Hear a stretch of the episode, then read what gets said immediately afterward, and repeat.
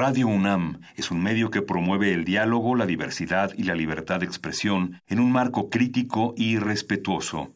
Los comentarios expresados a lo largo de su programación reflejan la opinión de quien los emite, mas no de la radiodifusora.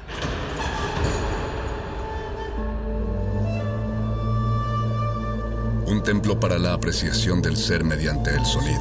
mediante el sonido. Para nosotros. El sol sale durante la noche.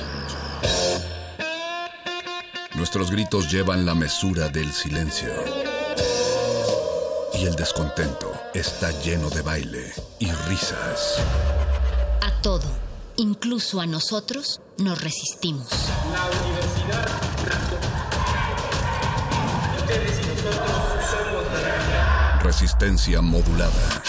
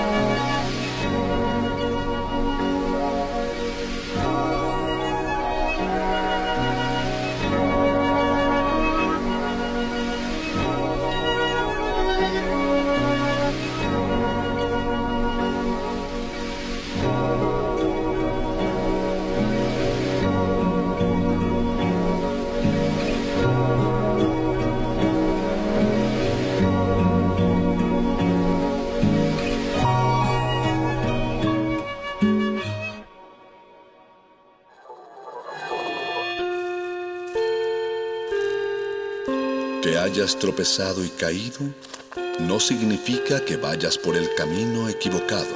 Becario cinta blanca. Significa que todavía no te la sabes. Todavía. Todavía. Todavía. Bécame mucho.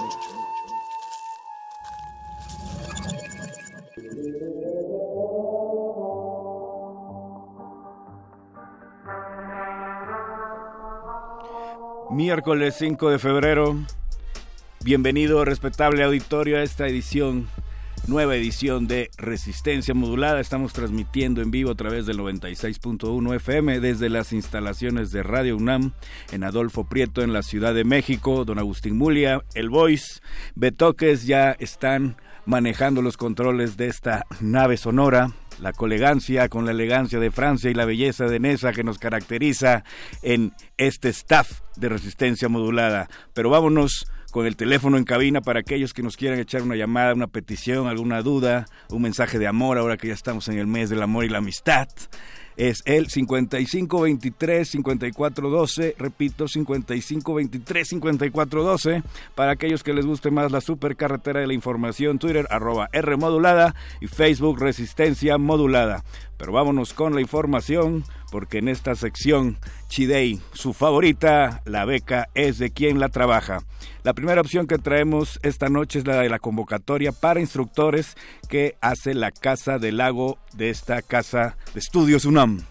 Eh, la Casa del Lago UNAM convoca a profesionales de las artes visuales, cine, danza, literatura, música y artes escénicas, entre otros, a impartir cursos y o talleres que se integrarán al periodo 2, que se realizará del 20 de abril al 4 de julio del presente año.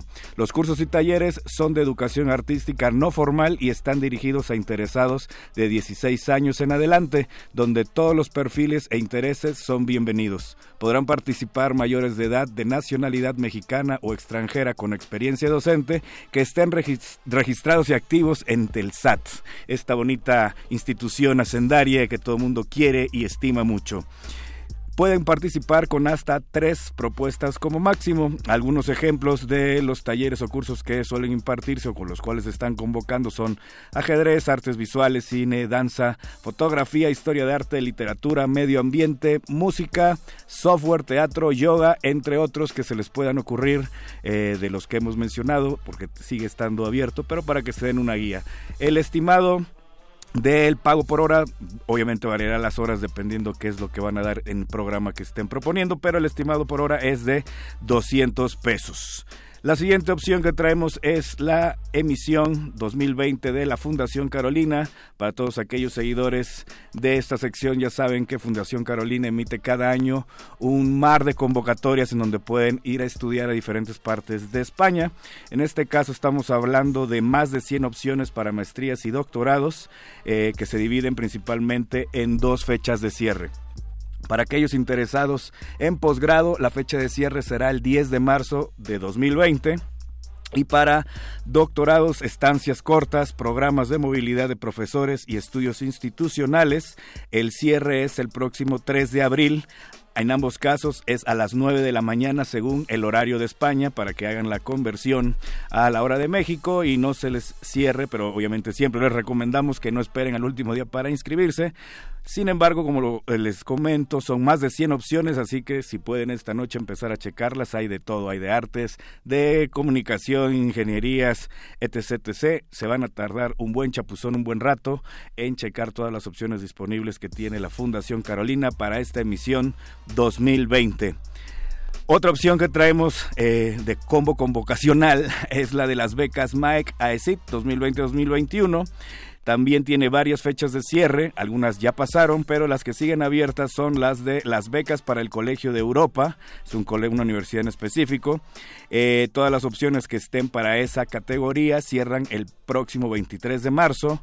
Para el caso de becas de formación musical en excelencia en la ESMRS o becas nuevas y de renovación para aquellos que ya hayan eh, aplicado el año pasado resultado beneficiario y quieran volver a aplicar pueden hacerlo o aquellos que se están enterando por primera vez de estas opciones es también su categoría. En ese caso cierra el próximo 27 de abril. Y en el caso de becas de máster para funcionarios y personal integrado en los sistemas públicos de los países incluidos en las estrategias bilaterales del quinto plan director de cooperación española, ya ustedes saben quiénes son, aquellos interesados en estas convocatorias de maestría, cierra el plazo para aplicar el próximo 6 de marzo. Entonces, repetimos, son tres cierres para esta, que es el 23 de marzo, 6 de marzo y 27 de abril, dependiendo en cuál opción deseen participar. En todos los casos, el cierre es a las 2 de la tarde, también hora de Europa para que chequen a la que tengan interés eh, los requisitos, hoy te lo repetimos dónde pueden checar las bases completas, pero para que no se les pase eh, la hora y fecha de cierre.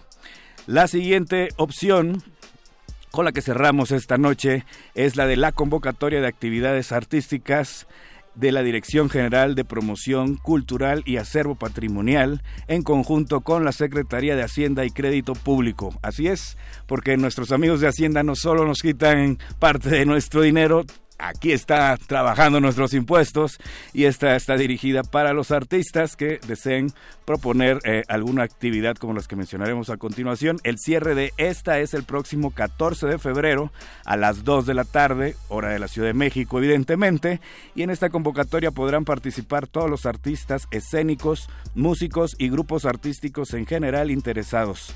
No hay límite de edad, podrán inscribir un máximo de dos propuestas artísticas. Las disciplinas son música en todos sus géneros, danza en diferentes géneros y estilos, así como teatro infantil, clásico de calle, comedia, clown y drama, así como propuestas temáticas, proyectos de inclusión, Día del Niño, Revolución, Día de Muertos, Navidad, todo aquello que se les ocurra de manera artística que entre en estas eh, disciplinas opciones que estamos mencionando, es su momento de brillar, pueden aplicar a esta convocatoria. Los interesados deberán entregar un sobre tamaño carta en las instalaciones del Centro Cultural de la Secretaría de Hacienda, que está ubicada en la República de Guatemala, número 80, en el centro histórico de la Ciudad de México. Es importante, esta convocatoria tienen que llevar de manera personal los documentos que pueden checar a detalle en las bases completas y los montos, dependiendo eh, el tipo de proyecto que van a presentar, varían desde los 7.500 hasta los 20.700 pesos. Repito, la convocatoria de actividades artísticas de la Secretaría de Hacienda cierra el próximo 14 de febrero del presente año a las 2 de la tarde. Pero para todos aquellos que no tenían lápiz y papel a la mano, estas y otras opciones ya están publicadas en el Facebook de Lecharre así como en las redes oficiales de Resistencia Modulada, que son Twitter arroba R Modulada, Facebook Resistencia Modulada, y bueno, ya estamos concluyendo esta sección Super Chidey, pero les recuerdo que al terminar se quedan con Muerde Lenguas, Manifiesto y Playlisto. Por el momento los dejo con el tema de Tarantula Deadly Cargo, a cargo de los Slit for Mods, tema dedicado en especial esta noche para Heréndira Yaretsi Morales Flores, mexicana de 13 años, que ganó el primer lugar en el Golden Classical Music Awards. Tú, Super Chidey, felicidades. Así que para aquellos que le sacan a inscribirse a las convocatorias, aquí está el ejemplo de esta niña de 13 años que ha ganado el primer lugar, el Golden Classical Music Awards. Mientras tanto, nos escuchamos la próxima semana con más opciones de convocatorias donde pueden aplicar los mexicanos porque la beca es de quien la trabaja.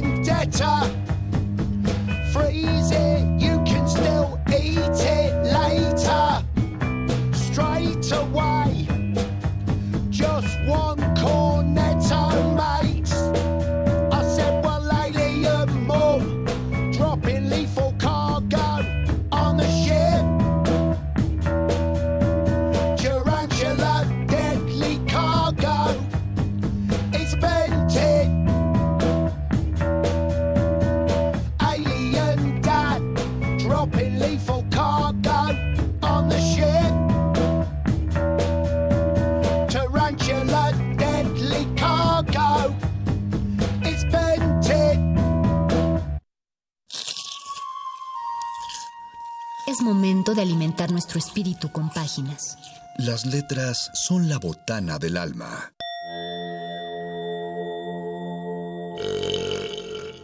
Recuerda la máxima. Los libros son como los tacos. Aún los malos son buenos. Muerde lenguas.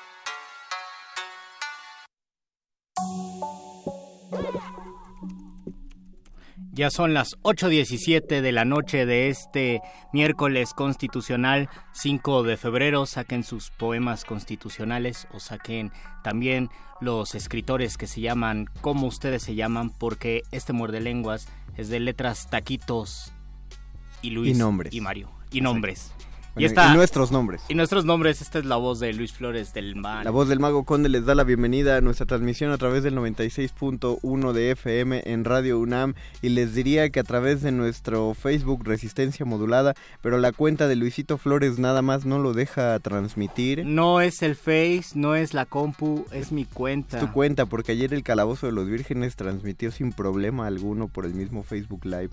Yo creo que tal no vez sé qué decirte, podemos cambiar de lugar. No, sé qué decirte.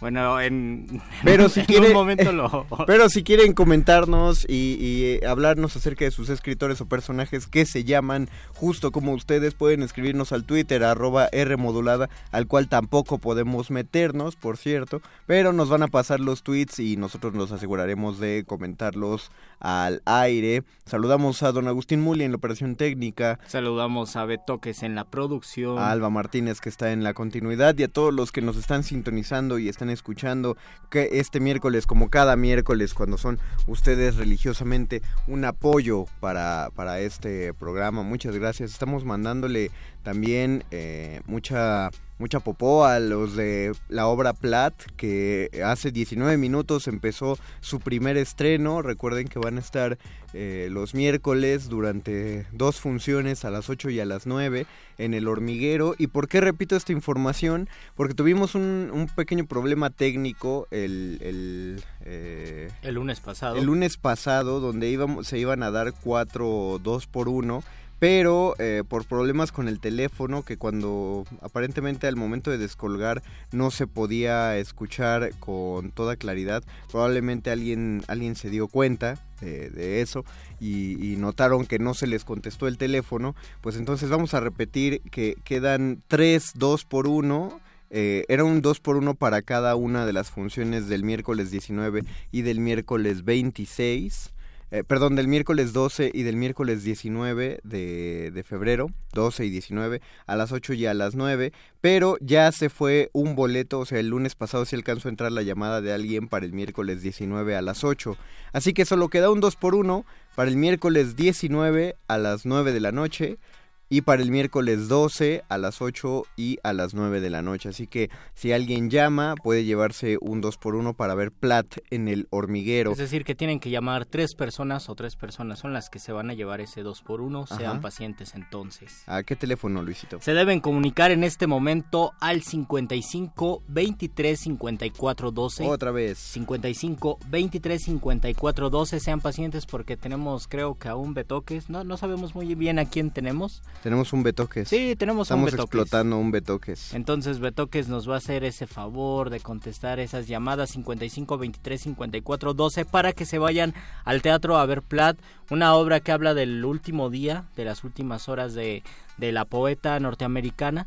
es una obra bastante íntima, lo que nos dijeron fue que se trataba de una de un, de un espectáculo mm, en un escenario muy pequeño, en un baño de hecho, y la obra se desarrolla en un baño, entonces si ustedes quieren saber qué se siente ver una obra en un baño, en un baño grande donde caben 10 personas, pues no se deben perder esta obra de Platt y deben comunicarse con nosotros. También si ustedes se llaman Silvia, por ejemplo, pues díganos si es Silvia Plath su escritora favorita. Eso estaría padre que nos avisaran si, si entra dentro de de sus coincidencias. Les recordamos que el hormiguero es una casa eh, adecuada como, como un foro cultural y justamente en el baño es donde se va a presentar Plat todo todos los miércoles de febrero y de marzo a las 8 y a las 9 de la noche, ya saben. Entonces si alguien quiere un 2 por 1 para el miércoles 12 o el miércoles 19, 55 23 54 12.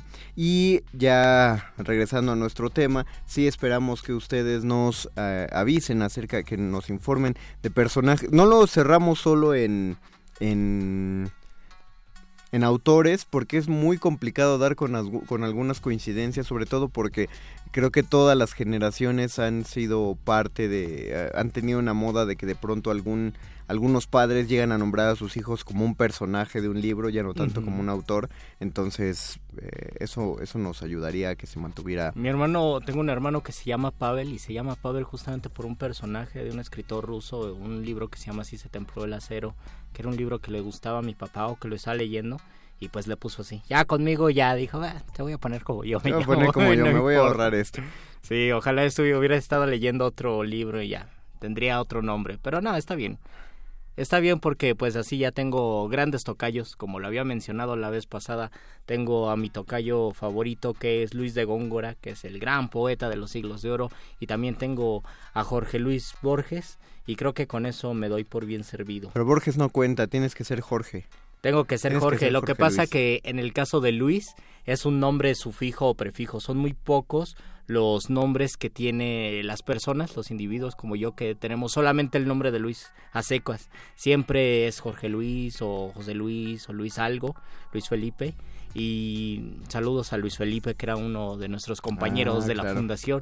Eh, pero es un sufijo, entonces no importa que nada más tenga la mitad del nombre de Jorge Luis Borges, porque pues ya con esa mitad me doy por bien servido. Ya dinos cuál es tu segundo nombre, Luis. No tengo segundo nombre. Sí, dinos cuál es. es Flores del Mal. No es cierto.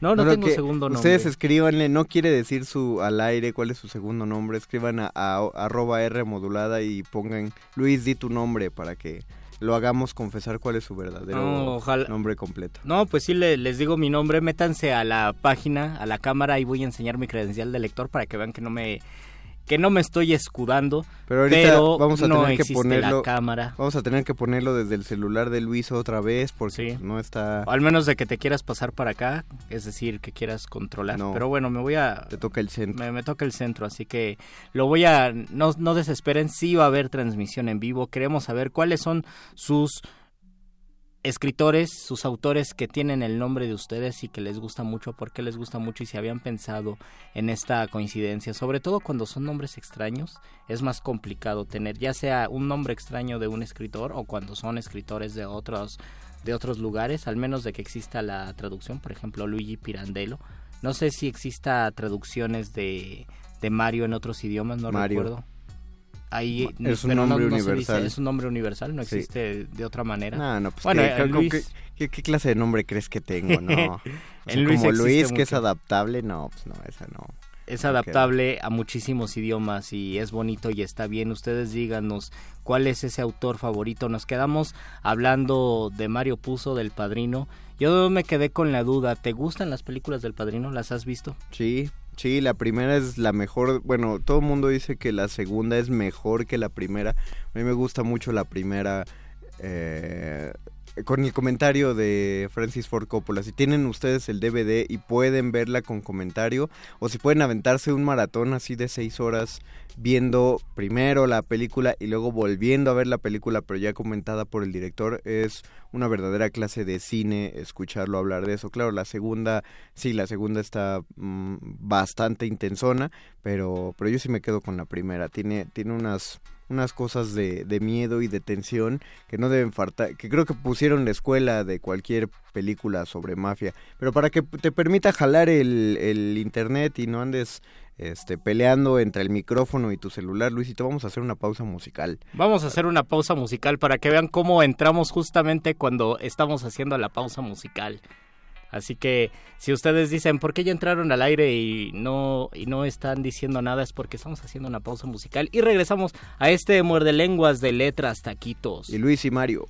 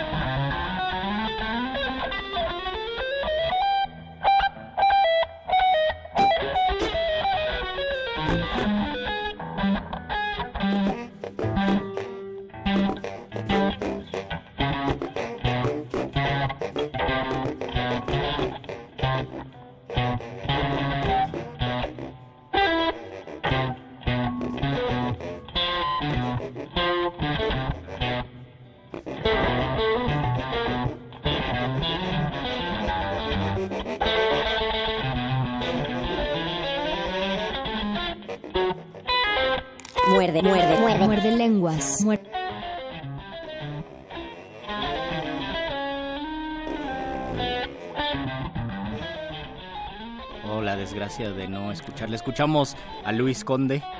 Qué chido. 30 segundos o un minuto de una Un, canción. un minuto de Luis Conde y está, sí está muy raro el trip.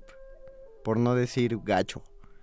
Pero, Está, está muy raro. pero era muy adecuado para este momento. Si alguien conoce a Luis Conde, pues ya etiquétenlo, ya sonó en Radio UNAM. Gracias a que se llama como nosotros dos. ¿Tú qué opinas de, a ver Luisito, qué opinas de Luis Espota? ¿Qué opino de Luis Espota? No he tenido la fortuna o la desgracia de leerlo, así que no tengo ninguna opinión. Sé que fue un escritor prolífico, o es un escritor prolífico. Síganme para más reseñas. Síganme literarias. para más reseñas literarias, pero sí te, sí te vengo manejando lo que te viene siendo Mario Benedetti, que es otro de los temas que siempre tenemos que tocar a este en este muerde lenguas, pero pues hay que hay que darle una variante, bien, vas bien, vas hay que darle una variante porque pues siempre hablamos de, de la poesía de Benedetti y es en primer lugar es muy amplia. Tiene muchísimos poemas, tiene muchi publicó muchísimos libros de poemas. De hecho, en este en este 2020 cumpliría 100 años, es el centenario de Mario Benedetti. Seguramente en Uruguay le van a hacer muchos homenajes, pero también es un poeta, es un escritor de prosa, de prosa de no ficción, de narrativa y como todos ustedes saben tiene un libro eh, que es importante que nos lo hacen leer a veces en la secundaria o en la prepa que es La Tregua, que se trata de un es un romance. De hecho es muy raro que nos lo hagan leer en la prepa o que lo leamos en nuestra adolescencia o post adolescencia porque se trata de un libro de un romance de un señor que justamente es un señor que cuando Benedetti escribe el libro es 10 años mayor que él, es decir, Benedetti se inventó un personaje que tiene 10 años más que él y se enamora de una joven y es el diario de, de este amorío del señor con una joven y que ustedes si eh, a lo mejor conocen el libro porque también existe una, eh, una película de eso.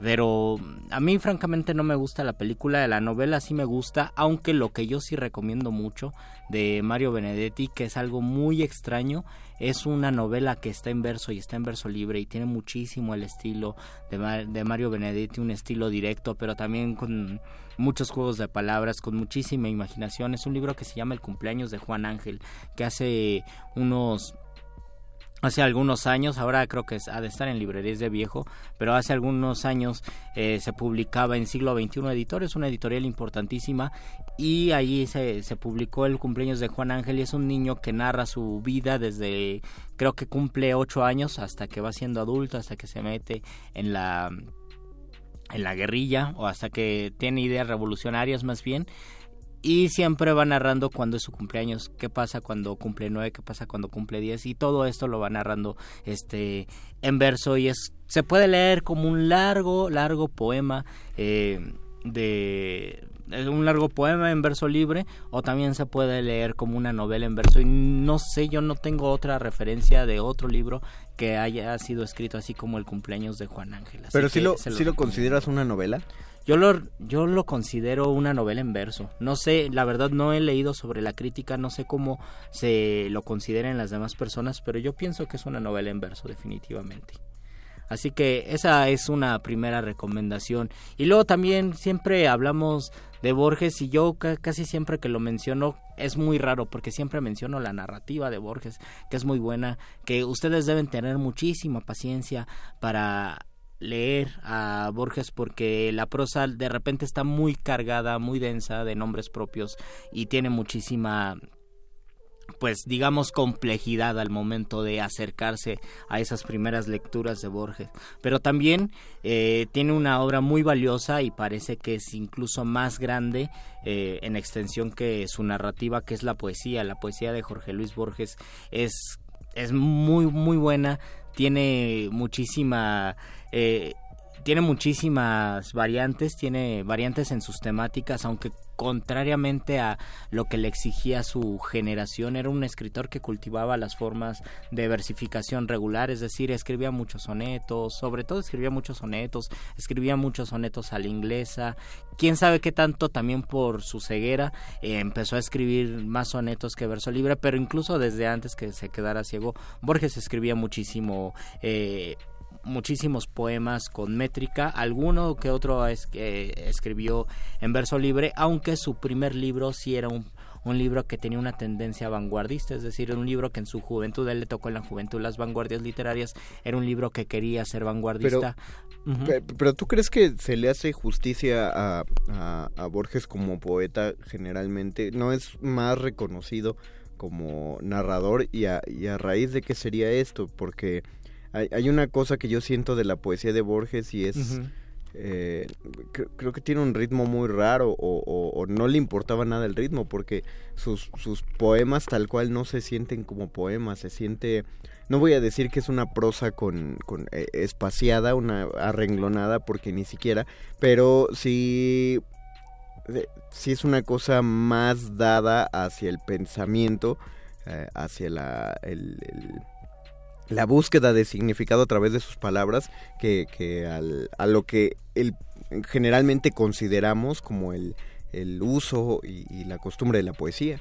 Yo tengo que confesarles que hace, pues ya hace muchos ayeres, no sé cuántos, sí, sí sé cuántos, hace 14 años cuando entré a la facultad, eh, a mí no me gustaba, a mí no me gustaba la poesía de Borges. Yo ya escribía poemas, memorizaba poemas, le, leía muchos poetas, tenía mis poetas favoritos, pero no me gustaba la poesía de Borges justamente por lo que dices, porque a mí me parecía que era un ritmo muy complicado que no entendía y sobre todo no lo entendía porque Borges le gusta mucho hacer encabalgamientos, es decir, tiene muchos poemas eh, con métrica donde cuenta las sílabas y siempre tiene una estructura fija pero esos poemas están muy encabalgados. Un encabalgamiento es cuando la idea sintáctica, la oración, no corresponde con la línea del verso, es decir, la idea se sale más allá del verso y se termina en el siguiente verso. Entonces, esto hace una lectura muy complicada porque sus poemas están llenos de encabalgamientos. Eso por...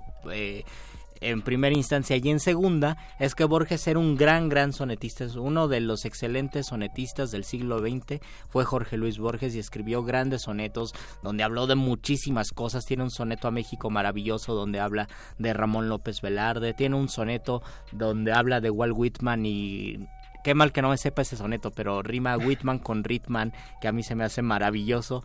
Es decir, tenía mucho ingenio para la versificación, tal vez porque también era lector de Leopoldo Lugones, un poeta que nació como veintitantos años antes que él, de 1874, que es el gran, gran poeta del modernismo argentino y que para López Velarde, que era un, también un gran lector de Leopoldo Lugones, eh, él era el rey de la poesía después de que en 1916 murió Rubén Darío.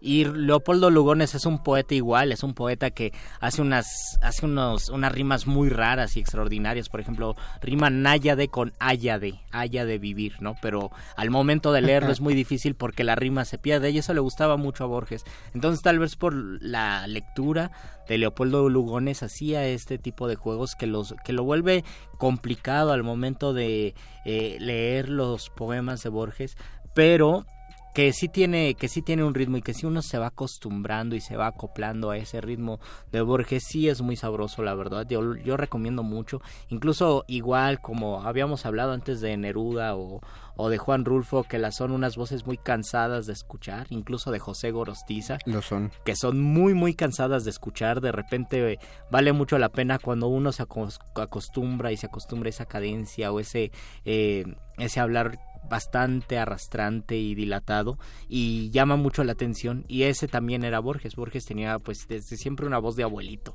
Entonces ustedes lo leen y suena como un abuelito que te está contando algo. Pero la manera en que lee Jorge Luis Borges a ver si en un muerde lenguas vacacional ponemos algunos poemas de Jorge Luis Borges. No, hem- Eh, no hemos puesto, no hemos hecho un programa solo con poemas de, De- los grandes poetas. de los grandes poetas o de los grandes poetas Antes, antes eh, eh, cuando estaba el doctor Arqueles, luego se ponían audios de eso, pero nada más. Ahí, aquí en Twitter, arroba R modulada, nos pregunta Martín Valadez. Buenas taqueras y literarias noches a ah todos. qué bonito Una pregunta. ¿qué son los versos libres? ¿Qué son los versos libres? Casi siempre el concepto de verso libre parte de la palabra libre parte de que se libera de algo, de que se libera el verso de una de un sistema de versificación, este, en este caso la métrica tradicional, que tiene muchas reglas, que casi siempre está basado, la métrica se llama métrica porque está basada en el metro. El metro es la medida de sílabas de viene de medir, metro de medir, eh, la medida de sílabas que tiene cada verso. Entonces ahí debe haber siempre una regularidad. Entonces escriben poemas que siempre miden, eh, cuyos metros son de 14 sílabas, por ejemplo, los alejandrinos, o de 11 sílabas, por ejemplo, o de 8 sílabas. Mu- toda la poesía tradicional eh, de la Edad Media, los romances escribieron en versos de 8 sílabas, los octosílabos, y esta tradición llegó a México y se convirtió en los corridos, que también casi todos los corridos están escritos en versos de ocho sílabas y eso corresponde a un sistema, a un lenguaje que es la métrica tradicional. Entonces el verso libre se libera de todos, eh, no de todos, pero sí de ciertas eh, modalidades o de ciertas reglas que tiene eh, la métrica tradicional, es decir, se libera de que siempre sean 11 sílabas, 11 sílabas, 11 sílabas, o se libera de que haya rima, o se libera de que haya una regularidad de estrofas, que siempre sean estrofas de cuatro versos, estrofas de cuatro versos, entonces ahí ya se puede jugar más con, con el verso a veces se, vuelve, se pierde tanto el ritmo porque se libera de esos patrones que son rítmicos que pudiera parecer prosa y que a veces cuando lo, lo leemos decimos es que no sé si sea prosa o, o si sea verso, pero a grandes rasgos eso es. A, grandes rasgos, en un resumen, es, es un verso que no está medido por una estructura métrica tal cual. Y casi siempre se tiene la idea de que lo que dicta el verso libre es el alma del poeta. Así nos lo ponían Eh, sí, en algún es- momento. Es como, bueno, sí, al, al- al liberarte de la forma poética o de la estructura, aparentemente, según eh, los libros de español de la secundaria, lo único que te queda es la pura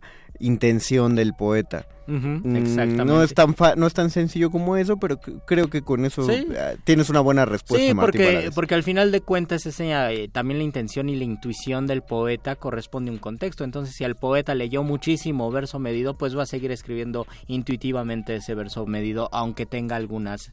Eh, algunas faltas allí. Oscar Reyes nos dice, la tregua es una historia maravillosa, corazoncito, yo también lo creo. Eduardo Nájera, muchísimas gracias Lalo por escribirnos. Hola queridos Hola, lenguas aquí Lalo Nájera reportándose. Pues ya han dicho todos los autores que conozco con sus nombres, la verdad, pero ya no conozco bien si hay alguno que tenga mi nombre. Solamente, perdón, solamente eh, Eduardo, bueno, eh, dice Manuel Gutiérrez Nájera porque se apellida solamente con su segundo nombre, con más bien su apellido.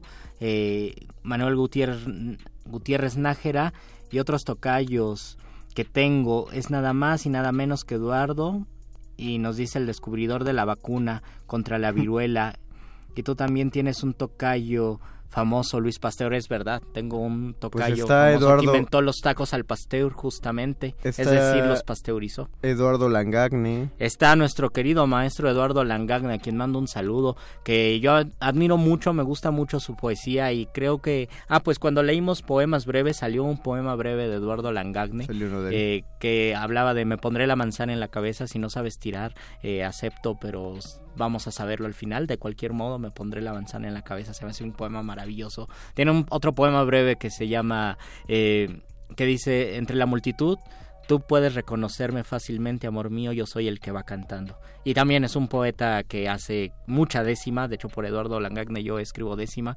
y también escribe sonetos. Hay otro poeta importante, bueno, que a mí me gusta y que es de la tradición y de la generación quizás un poco más grande que Langagne, que es Eduardo Casar que ustedes lo conocen porque él hacía una especie de muerde lenguas en la tele, creo que todo lo hace, se llamaba La Dichosa Palabra, algo así No, ya no lo hace, ya tiene un rato que ya, ya, no. ya no ya no viene manejando la dichosa palabra. Bueno, pero él, además de ser, eh, de, de tener el programa y que es un gran, gran programa y creo que muchos lo vimos en nuestra adolescencia y siguió muchos años, es también un gran profesor en la, en la UNAM, en la Facultad de Filosofía y Letras y también era un profesor en la SOGEM y es un gran poeta. Él tiene, tiene, algunos, tiene algunos libros importantes de poesía. Hay uno que se llama Grandes Obras Maestras en Miniatura, que igual son poemas breves y son poemas muy ingeniosos. Es un gran lector de Cortázar, quizá de los grandes lectores de Cortázar, es Eduardo Casar. Y a mí me gusta mucho, no como poeta, pero sí como crítico literario, este Eduardo Milán, que es un poeta uruguayo que llegó a México y que tiene mucha obra de crítica literaria, de crítica sobre la poesía y sobre el problema de la poesía actual. Habla mucho de la poesía como un fenómeno, como un problema y analiza qué está pasando en la literatura latinoamericana, cuáles son las grandes cumbres de la literatura mexicana, en qué momento se dejó de producir grandes obras, todo eso. Por me gusta mucho y me entusiasma mucho la lectura de Casar. Entonces sí, hay, hay muchos... Eh, hay muchos Eduardos por allí. Nos dice Alfredo de la Rosa, saludos, los esperamos pronto en la Facultad de Artes y Diseño y los invito cordialmente a la panadería ISA, Interior Mercado Lázaro Cárdenas, a cinco minutos de Radio UNAM. Les invito un pancito, uy, aceptadísimo. Comeremos, comeremos pancito, Sí. panadería Isa, Va. Lázaro Cárdenas a cinco minutos. Va, anotado. Vamos a ir a ver qué tal. Nos dice Hanna Valadez que es un verso libre, un verso libre, ya lo explicamos. Carolina González, buenas noches, buenas noches Carolina. Hola Carolina. Y nos dice Eduardo Manuel otra vez, bueno, también por otro lado se podría decir que Eduardo ha sido el nombre de bueyes de Inglaterra, perdón, reyes de Inglaterra, así como también de Luis, reyes de Francia, es verdad, y también de reyes de los godos, los ludovicos, había muchos ludovicos, que era un buen nombre hasta que salió la familia Peluche y le pusieron Ludovico Peluche a Eugenio de Revés, pero a mí me encantaba mucho el nombre de Ludovico, que de hecho te fuiste muy ahí lejos, viene pues. el, el hipocorístico de Huicho, viene de, por eso a los Luises se les llama Huicho por Ludovico tendríamos que ya decir, nos tendrían que decir Vico. Yerma Hernández, ¿qué escritor podría tener con mi nombre? Germain, aparte del Conde San Germain, no sé, pero yo pensaba que Yerma, pues obviamente la obra de Lorca, que no es tu nombre, y nos dice Edgar Aguilar, Edgar Allan Poe. Y también hay otro Edgar famoso, Edgar se cae, de la caída de Edgar. Vamos a escuchar una canción que Betoques escogió, que es un- una especie de homenaje hacia Mario Benedetti, a ver qué tal Ah, me está. gusta. Eh, de, según como lo escuchemos, dependerá si regresamos rápido o, o- o va a tardar un rato, ¿vale? Esto es Muerde Lenguas, letras, taquitos. Y nombres. Muerde lenguas. Guas, guas, guas, guas.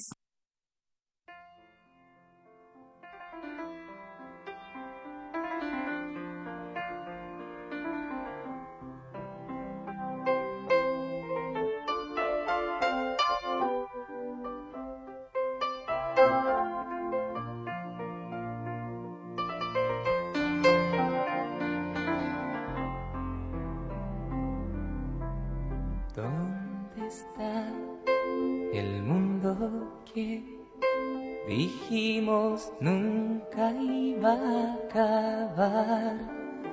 ¿Dónde está el mundo que vivimos sin medir? Lo quiera nuestra edad.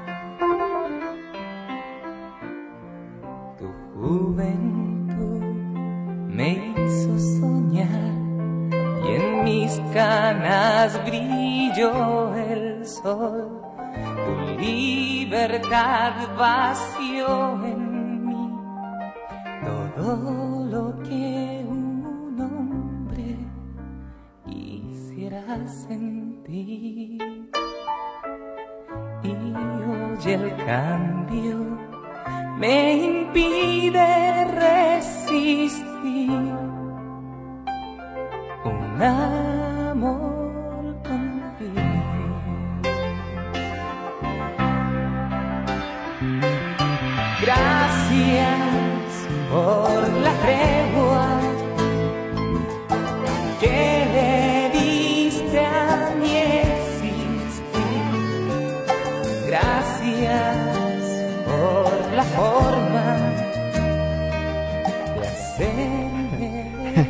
No podía, esperar, no podía esperar menos o no podía esperar más de una canción que fuera un tributo a Mario Benedetti. Está... Existen mus- grandes musicalizaciones de. Mario Benedetti que son buenas, que son las musicalizaciones que hizo Joan Manuel Serrat, pero es que Joan Manuel Serrat también tiene pues, un espíritu musical y, y no solamente musicalizó a, a Mario Benedetti, musicalizó a eh, Miguel, Miguel Hernández y también musicalizó un poquito a León Felipe, que era un poeta muy difícil de musicalizar porque no tenía justamente ya que hablamos del verso libre, no era un poeta que escribía en verso medido, escribía en verso libre, Y- pero ahí tiene unas musicalizaciones interesantes. Y se aventaba unos versísimos de largo aliento eh, Ay, bastante Antonio Machado. densos. Antonio Machado. A ver, ahorita que lo estoy pensando, eh, no son tan comunes el hecho de tener eh, unos tocayos eh, en la literatura, pero es que los escritores también tienen unos nombres bastante... eh, Bastante complicados. Pues eh, si no complicados, es que tú dices, es un nombre de, de, de escritor, es un nombre de personaje, pero no he conocido a nadie en la vida que se llama así. Ahorita que mencionaste León Felipe me sonó. Yo no he conocido a ningún, a ningún león. Yo, yo que vida. recuerde, el único poeta, por lo menos poeta. Bueno, no, ya, ya tengo dos. Entonces no, no, no es tan raro. Es A que ver, Luis, todo mundo se llama Luis. Volteé, gritas Luis en la escuela y voltean cinco niños y un perrito. No, ahora, Eh, gli- ahora gritan Iker o Santi. Iker o, o Santi. Y esos son los que voltean cinco. Saludos a Iker y a Santi. Eh, No bueno, hay, pero no hay, no hay o, o qué escritores hay que se llamen. Bueno, Santiago sí hay. No me viene ninguno a la cabeza. Iker no, creo. No, no pero sé. hay un futbolista que a raíz de él Ajá. es que salieron toda, toda la generación de Ikers que Pero seguramente en esta generación de Ikers y de Santis, en, el, en unos 20 años ya va a haber producción, va a haber algunos escritores que se van a llamar Pe- Iker. o Por ejemplo, Bernardo. Yo conozco dos personas que los dos son escritores y se llaman Bernardo. Bernardo, Bernardo Esquinca, Esquinca. y Bernardo Ruiz. y Bernardo Ortiz de Montellano, que era un poeta de los contemporáneos. Ve, ya van tres, pero conoce un Bernardo que no escriba. No, o sea, si te, si te llamas Bernardo ya vas a ser escritor. No, no te queda de otra. Yo no conocía o no conozco otro Vicente más que Quirarte y Fernández, claro, pero pues nada. el- Y Fox. y Fox. pero ese no cuenta. Mira, y los tres son muy altos. Y lo de- Ah, pero Vicente Fox es todo lo contrario a un escritor, No, es un sí está- desescritor. Bueno, pero escribe mucho en Twitter. Por ejemplo, Nicanor Parra es uno de los nombres más raros, ¿no? Para Nicanor.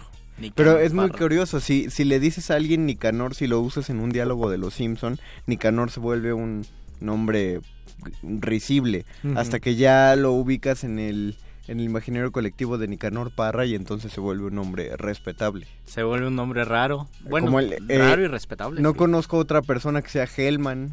Ah, por ejemplo, de la mayonesa Hellman, pero Ah, esa, Hellman. esa era la magia de Juan Hellman, que tenía el nombre más común del mundo, que es Juan, y tenía un apellido muy raro, eh, de origen judío, que es Hellman, y justo él decía, sí, es Hellman como la mayonesa Hellman, viene del mismo lado, es decir, son tocayos la mayonesa y Hellman. Entonces ahí estaba lo extraño de Juan Hellman. Pero yo conozco dos Luises que son poetas, bueno, además de Luis de Góngora, pero no sé si Luis de Yo no Góngora conozco tenía ningún otro. Luis que sea poeta. o Yo al menos conozco, ninguno bueno. yo conozco a dos Luises que sí son buenos.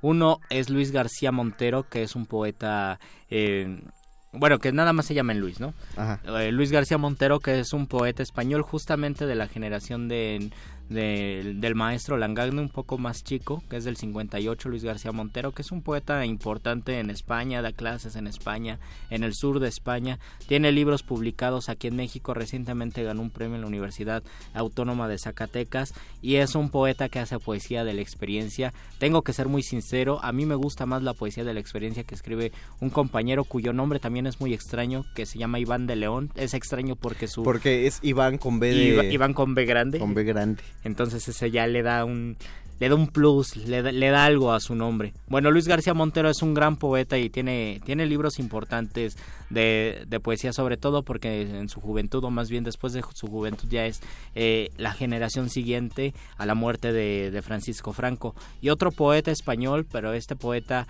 avecindado en México y que vivió mucho tiempo en México a raíz de la a raíz de la Guerra Civil Española y del exilio, eh, es Luis Cernuda, que es uno de los grandes, grandes poetas, sobre todo porque tiene, eh, tiene un poema importante que se llama Digo lo que amo, que es un poema donde asume su homosexualidad y que luego este Digo lo que amo se convierte en el, en el título de un libro maravilloso de un gran poeta que se llama Abigail Bojorquez, donde habla de él, un amor homoerótico, y, y utiliza justamente el nombre de Luis Cernuda para escribir su libro. Entonces ahí están dos Luises que, que nada más se llaman Luis y que son buenos, y un Luis que no se llama Luis nada más, sino Luis Felipe, es Luis Felipe Fabre, que es otro poeta mexicano. Hay muchos poetas Luises, eso, eso es lo más común, yo me imagino, en las letras mexicanas.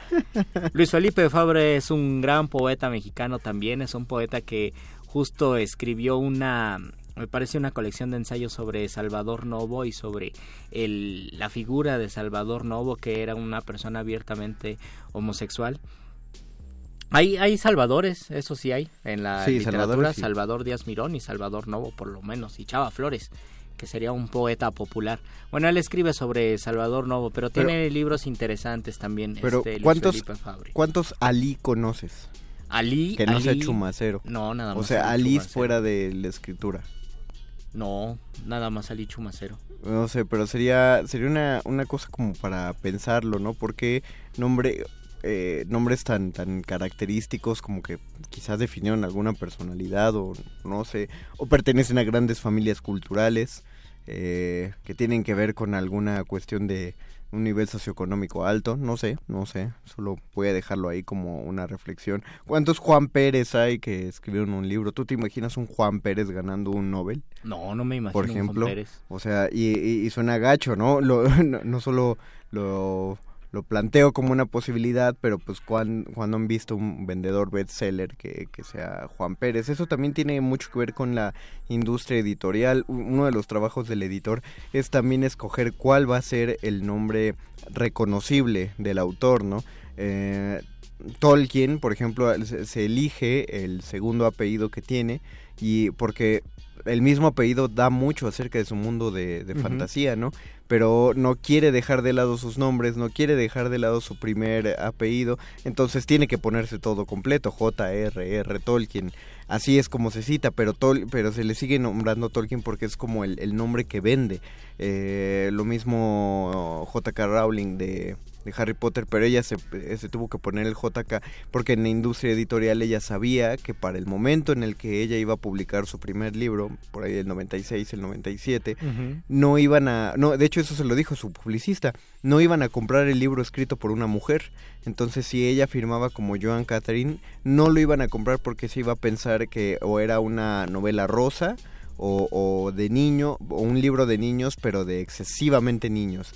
Entonces que no iba a ser un éxito de ventas y por mucho tiempo eh, la autora pasó eh, en, en las sombras y todo el mundo pensaba que era un hombre el que había escrito esos libros. Fue hasta como por el tercero o cuarto, ya que se vuelve más famosa, que empieza a darse a conocer su nombre. Pero era, era una movida de marketing. No puedes, no puedes llamarte Juan Pérez, por ejemplo, y, y aventarte a, a esa pu- eh, publicidad. A lo mejor si te llamas Juan Pérez eh, Flores. Entonces te firmas como JP Flores, ¿no? Es, eh, y, y- y eso sí suena atractivo, es, un- es una cosa de, de saber cómo pues venderte a raíz de un nombre que igual nadie va a ubicar o nadie sabe quién eres, pero de alguna manera se te contagia. Véanlo cada vez que vayan a la, a la vitrina de novedades de cualquier librería y la mayoría de los nombres van por ahí o los nombres son como muy rimbombantes ya ya existen de ese modo entonces no es eh, no no es eh, fa- no es difícil que se te olviden. Yo voy a tener el gran problema de que si algún día llegara yo a publicar algo problema es que ya hay alguien publicando libros bajo el nombre de Mario Conde y son libros sobre economía Oh. si a mí me googlean, el primero que les aparece es un economista español y, y aparte que estuvo medio corrupto, salió de la cárcel, pero ahora escribe libros, es muy Wow. famoso. O sea, eso es en el mundo económico y si te metes al literario, hay un personaje que se llama como yo, que en todos lados al- a, donde voy siempre dicen, oye, ¿has leído a Padura? Y yo, sí, muchas gracias, ya sé, me llamo como tal. ¿Te lo pusieron por el personaje? No. Y últimamente hay un Mario Conde en memes literarios. No eh, hay un M Conde en memes literarios y de hecho cuando Aurea empezó a platicar conmigo es porque ella pensó que yo era ese M Conde y me han invitado a, a cosas de memes literarios, bueno, pensando que yo soy el de memes literarios y pues yo acepto, pero no soy yo.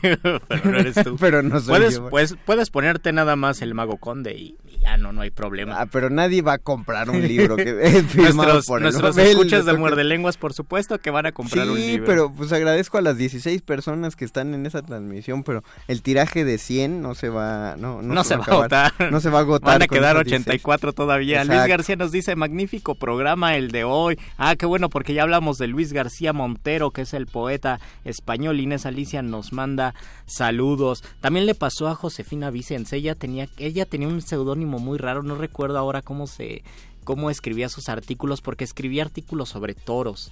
Entonces tenía un seudónimo de hombre muy extraño donde escribía artículos sobre toros y otras cosas. Y ella cuenta que en algún momento llegó un hombre y le dijo, estaba muy enojado, ¿no? Por un artículo, pero así un, un señor de los años 60 o de los años 50, así, este, macho, su sombrero. Y llegó muy enojado y dijo, quiero conocer a este José, José era y algo. Eh, porque le- lo, lo quiero golpear por lo que escribió y ella salió y dijo yo me yo soy José entonces ya vio que, que se trataba, bueno, que se trataba de una escritora y pues yo creo que ese tipo salió muy impresionado al saber que no son los nombres reales. Pasa, por ejemplo, cuando te llamas García, te apellidas García López y te pones Garló, ¿no? Pero bueno, ya de esto vamos a hablar después porque ya se nos acabó el tiempo. Exactamente. Muchas gracias, don Agustín Muli, en la operación técnica. Muchísimas gracias, Betoques, como Betoques, en la producción. Muchas gracias a Alba Martínez como Alba Martínez en la continuidad. Gracias a Perro Muchacho como el autor de la nota nostra que ya mero sigue. Y después viene Manifiesto, no se despeguen, quedan dos horas de resistencia modulada mientras se despiden de estos micrófonos. Luis Flores del Mar. Y el mago Mario Conde.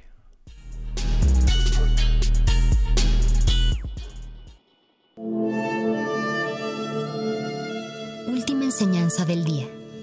El dinero no compra la felicidad. Pero compra libros y tacos. Y eso se le parece mucho. Medítalo. Escucha, escuchas.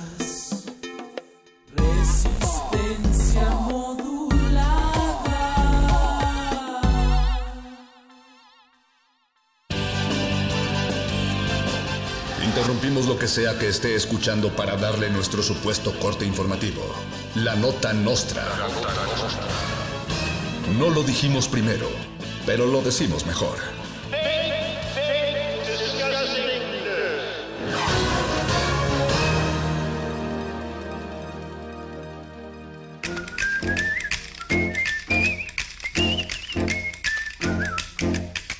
Bienvenidos a la Nota Nostra, el único noticiario que viene a trabajar en Puente. La jefa de gobierno de la Ciudad de México inaugura el ciclismo en reversa. Luego de que se viralizara una fotografía en la que Claudia Sheinbaum porta un casco de ciclista al revés, la jefa de gobierno decretó la inauguración oficial del nuevo deporte llamado ciclismo reversa. El ciclismo reversa es un deporte que a diferencia de lo que parece requiere de un alto grado de concentración y disciplina. Es como gobernar, declaró Sheinbaum. Fuentes cercanas a la nota nostra confirman que Abelina Lésper es sombra. El artista callejero del momento, cuya identidad permanece oficialmente anónima, ya ha sido convocado por el gobierno de Andrés Manuel López Obrador para hacer el nuevo logo oficial de Morena y por Netflix para animar las próximas temporadas de Love, Death and Robots y de Rick en Morty. Resistencia modulada ya también lo está buscando. Y en noticias de vital trascendencia y de vital importancia, Andrés Manuel López Obrador propone que vayamos a trabajar en Puente y aquí en la nota nuestra nos preguntamos qué tiene eso que ver con el avión presidencial. Luis Flores del Mal tiene más información.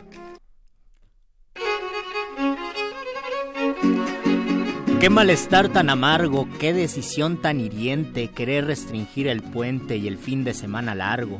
Es posible, sin embargo, que la gente no esté en paz e indignada sea capaz de que les dé mucha gana que dure el fin de semana tres o cuatro días más.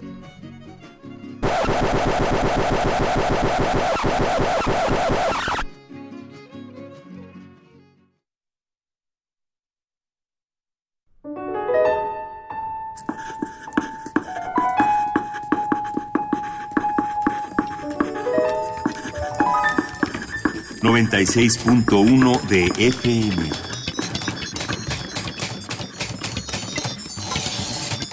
Comenta en vivo nuestra programación. Facebook Radio UNAM. Twitter arroba Radio UNAM.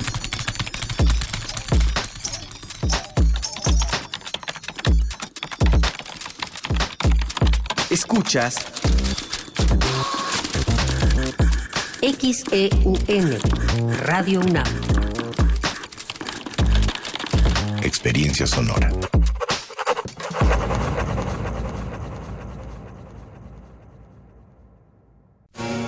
La educación, según mi punto de vista, es el derecho social por excelencia. ¿Son los derechos humanos compatibles con el neoliberalismo económico? Lo que se quiere es una fiscalía que persiga al Ejecutivo. La acción de inconstitucionalidad y la controversia de constitucionalidad son promovidas normalmente por actores políticos. Precisamente la manera de prevenir es fomentando la igualdad de género. Conocer y defender nuestros derechos es responsabilidad de cada uno. Las voces de los expertos se dan cita en donde la cultura de la legalidad es la meta de cada día. Derecho a debate, temporada, 3. Todos los martes a las 16 horas por el 96.1 de FM. Conduce Diego Guerrero. Te esperamos para continuar en la construcción del Estado de Derecho, porque en la cultura de la legalidad participamos todos. Radio UNAM, Experiencia Sonora. En la Secretaría de Marina te ofrecemos la oportunidad de prepararte en la Universidad Naval. Estudia una carrera de nivel licenciatura o técnico profesional en los establecimientos educativos navales ubicados a lo largo del país. En nuestros centros de educación podrás obtener una formación científica y tecnológica. Al inscribirte, recibirás más que educación integral de calidad, un proyecto de vida. Visita el sitio www.gov.mx diagonal Universidad Naval y conoce las opciones que tenemos para ti. Secretaría de Marina. Gobierno de México. Ivonne se estaba acercando a nuestra mesa con una bufanda verde alrededor del cuello. Me sonreía y no apartaba la vista de mí. Algo se me dilataba del lado izquierdo del pecho y decidí que aquel día era el más hermoso de mi vida. Patrick Modiano Radio UNAM, Experiencia Sonora. Escucha, escuchas. Resistencia modulada.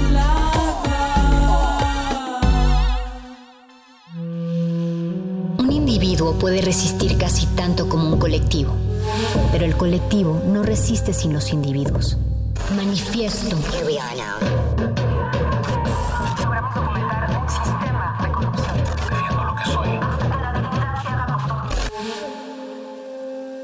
No hay sonidos distintos, solo separados.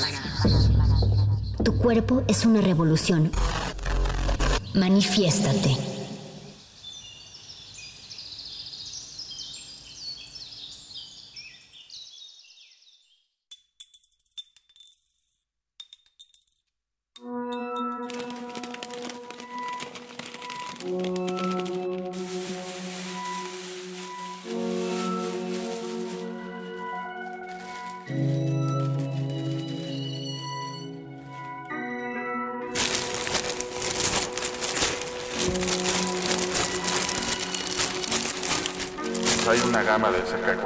Productos plásticos que están presentes en la vida, en la vida moderna. De ahora en las pastas de dientes este, también encontramos plásticos, no solamente en el empaque, sino dentro de la composición de la... Hay una gama de cerca de 40 productos plásticos que están presentes en la vida, en la vida moderna.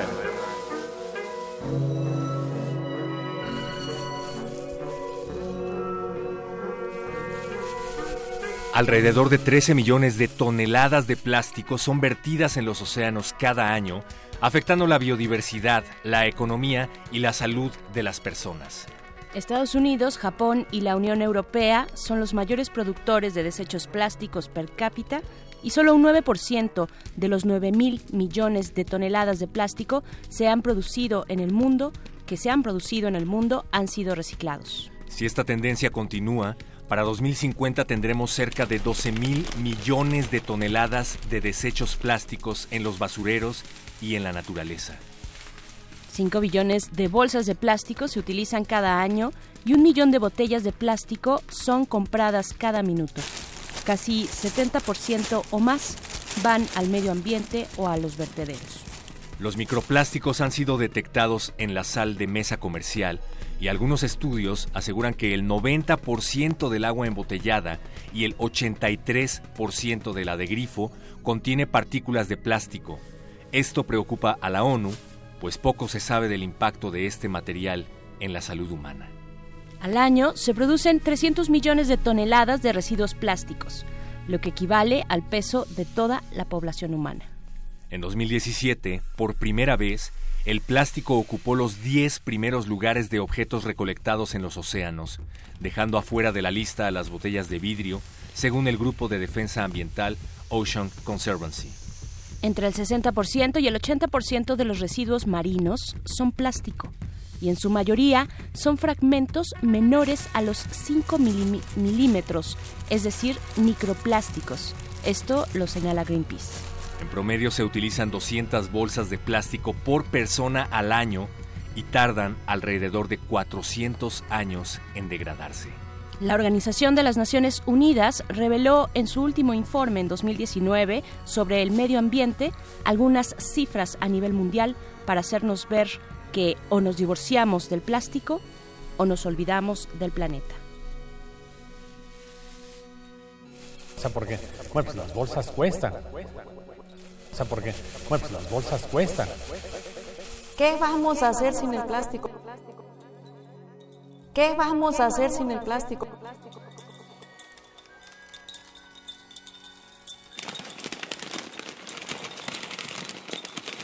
Que ahora somos el primer país consumidor de botellas de agua.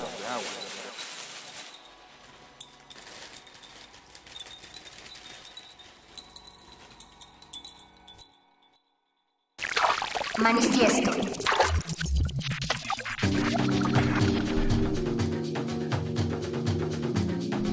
Y aquí está iniciando el vuelo, el manifiesto de esta noche.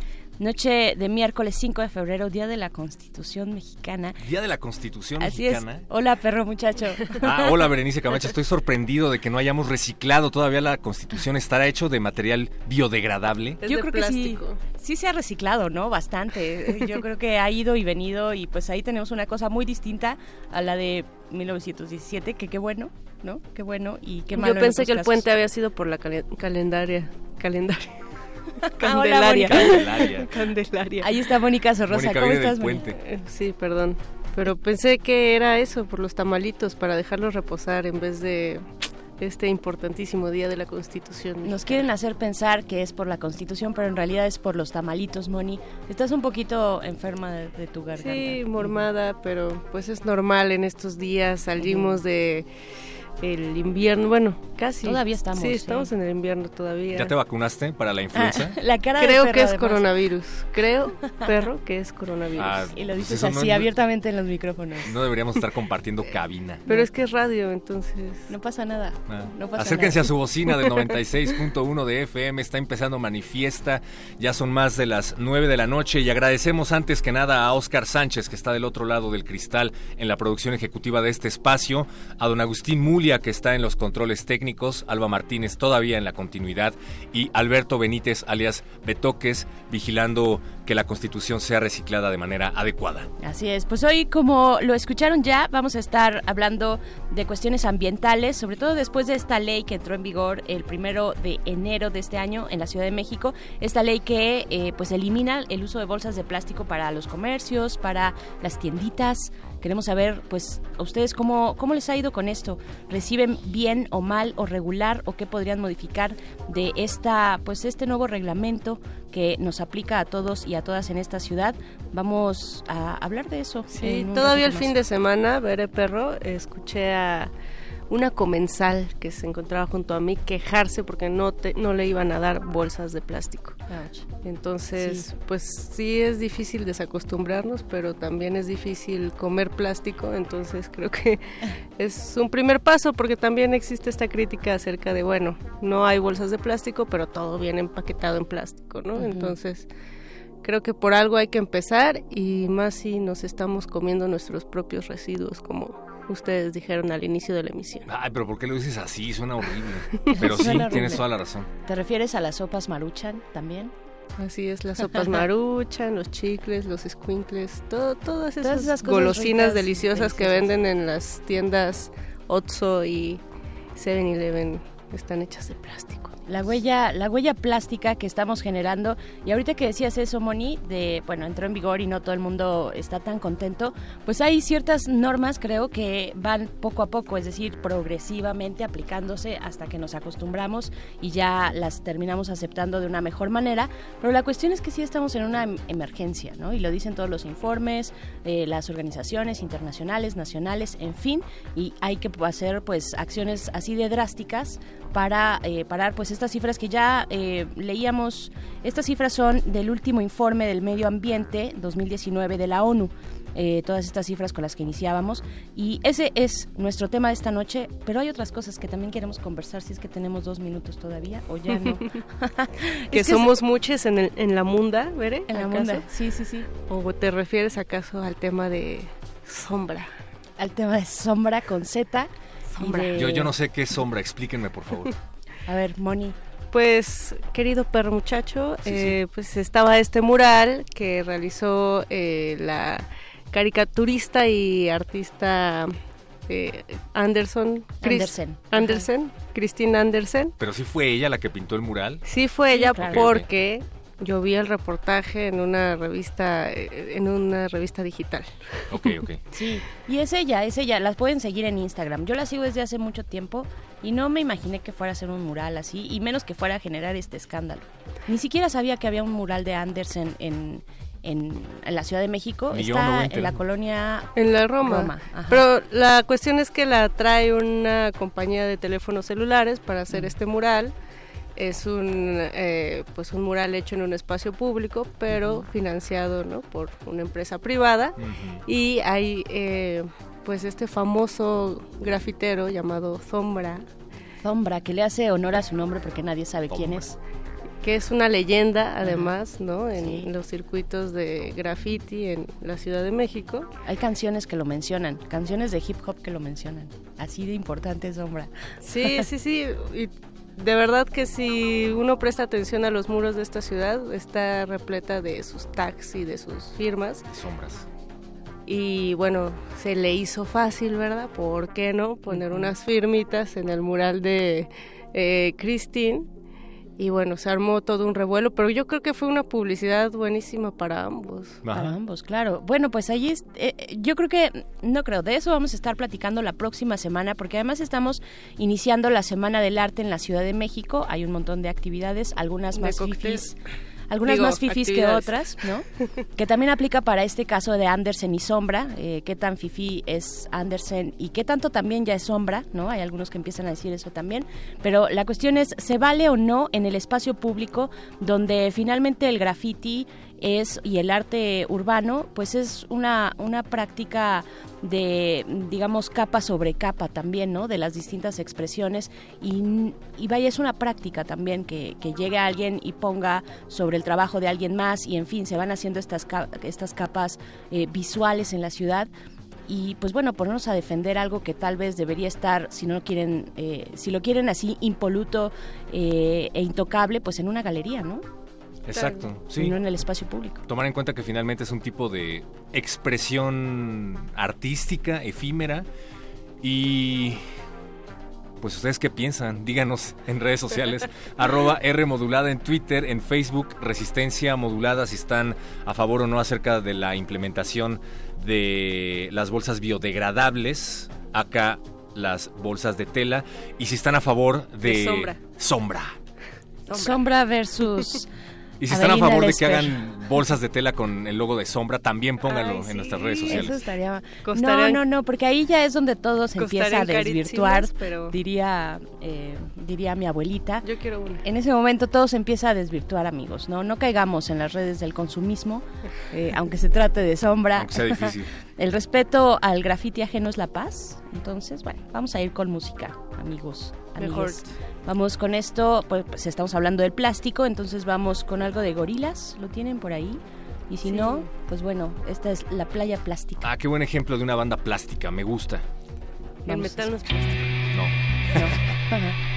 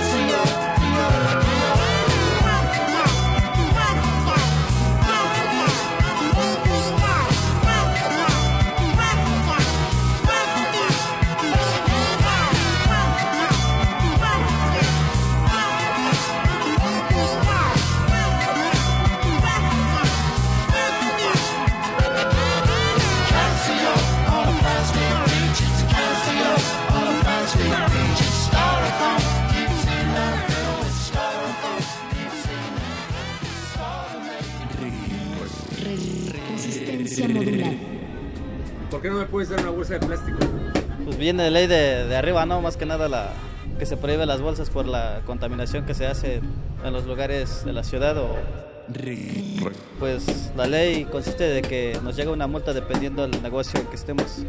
De 140 es la multa. 140 y hay personas que se molestan por las cosas que se le dice amablemente ya que el problema no es con nosotros sino de las autoridades de los altos mandos que vienen de arriba pues lamentablemente, pues sí, porque hay mucha gente que realmente se queja y dice, pues, ¿en qué me lo llevo? Y al final de cuentas, pues nosotros, ¿qué hacemos?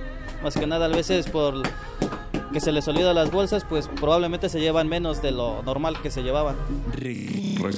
Que no exista una, una bolsa biodegradable hasta hoy, hasta los nuevos avisos que se den. Resistencia modular. Manifiesto.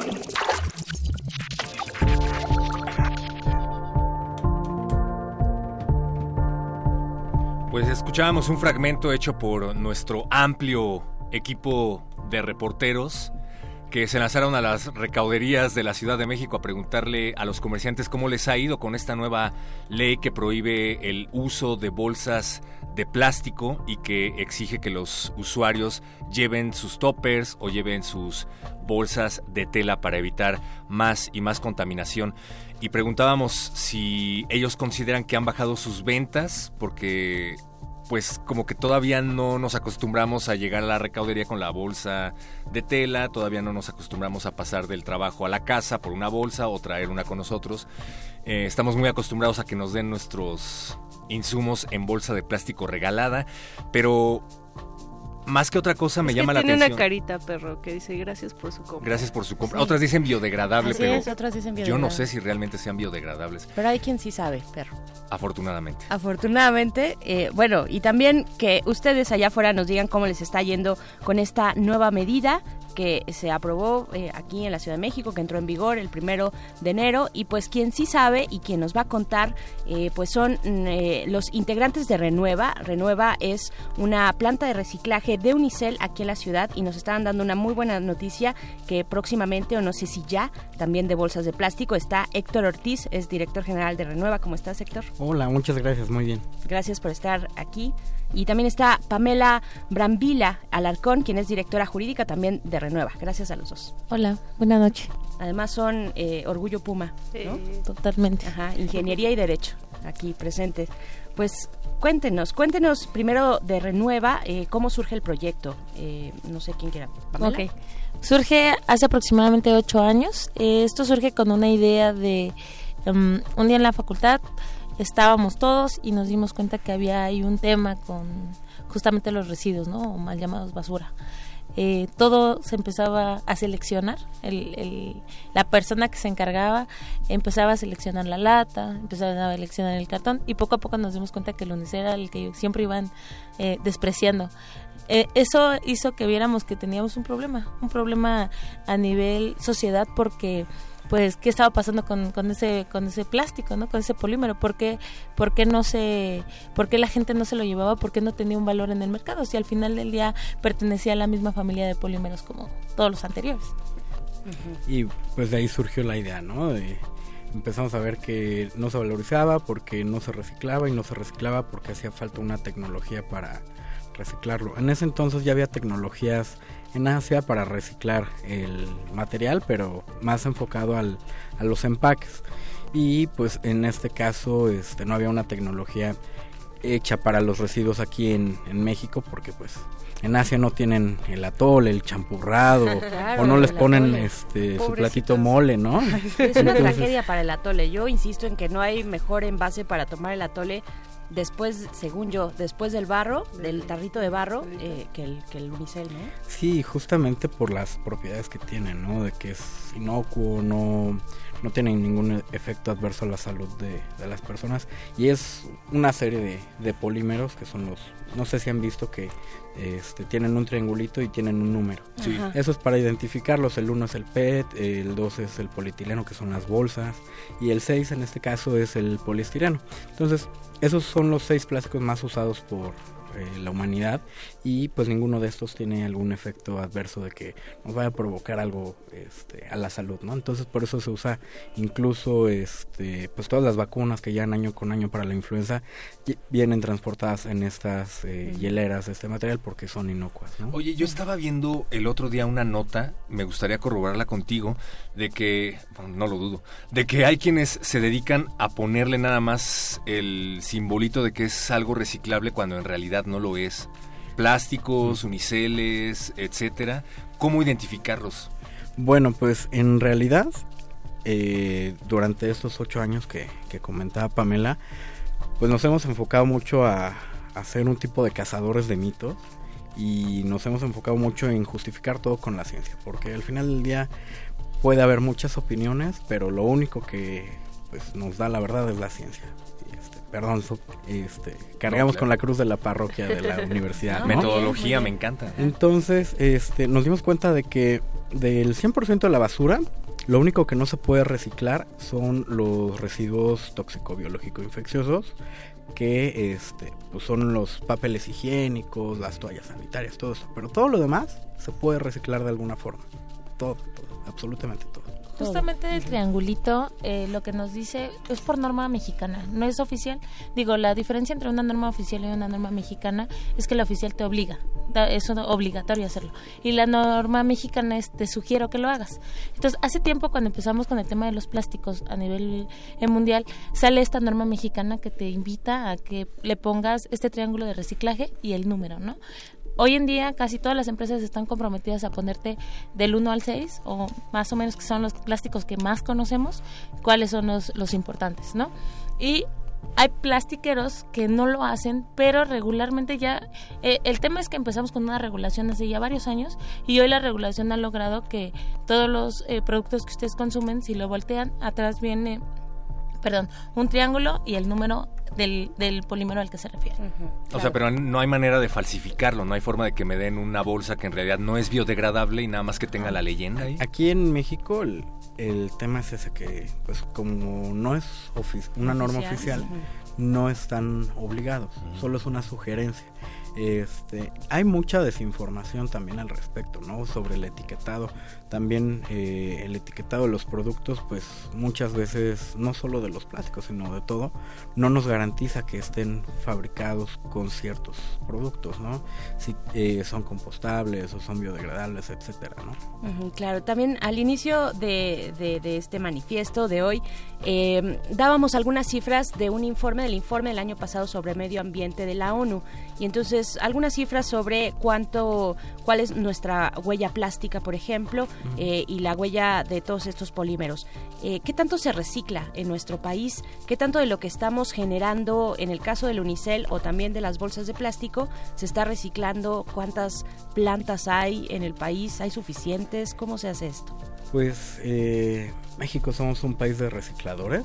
De hecho, somos el, el país a nivel región que más recicla plásticos. Eh, en el caso del unicel o poliestireno expandido, se consume, se producen 125 mil toneladas anuales de este material. Ahorita, en conjunto con otras dos empresas, este, ya estamos reciclando el 5% y bueno, seguimos aumentándolo. En el Junto caso con otras dos empresas, es decir, hay tres empresas, eh, plantas recicladoras en todo el país. Así es, eh, una está en Atlacomulco, otra está en Ay. Tultepec Ajá. y otra este, aquí en la Ciudad de México. Este, habemos eh, solo tres y ya estamos haciendo algo. No se dan abasto, ¿no? Eh, pues no, de hecho la perspectiva es tener cobertura a nivel nacional y poco a poco empezar este, a aumentar la, la infraestructura. Y pues en materia de otros plásticos, el, 60 y, el 58% del PET se recicla, el 22% de la bolsa se recicla. Y bueno, la cantidad de empresas que se dedican a reciclar este tipo de plásticos es enorme. Mm. Ya llevan años en- esto. Es decir, solo de Unicel, eh, de Unicel solamente son tres, pero de plásticos y PET y otros eh, residuos son muchas más, ¿no? Así En el país. Incluso ya están estas máquinas, ¿no? Que puedes tú depositar tus botellas plásticas y te las canjean por ciertas cosas. Pero supongo que si estamos atrasado en el, atrasados en el número de fábricas de e industrias que reciclan, eh, pues también estamos culturalmente unos pasos atrás, ¿no? ¿Cómo, cómo lo ves tú, Pamela? Sí tenemos un tema eh, prácticamente de- en el tema de residuos, del manejo. Creo que lo, importante de esto es el manejo. ¿Qué estamos haciendo con ellos? Eh, las plantas hay, hay plantas de reciclaje que podrían dar abasto. El problema es que la gente no lo sabe.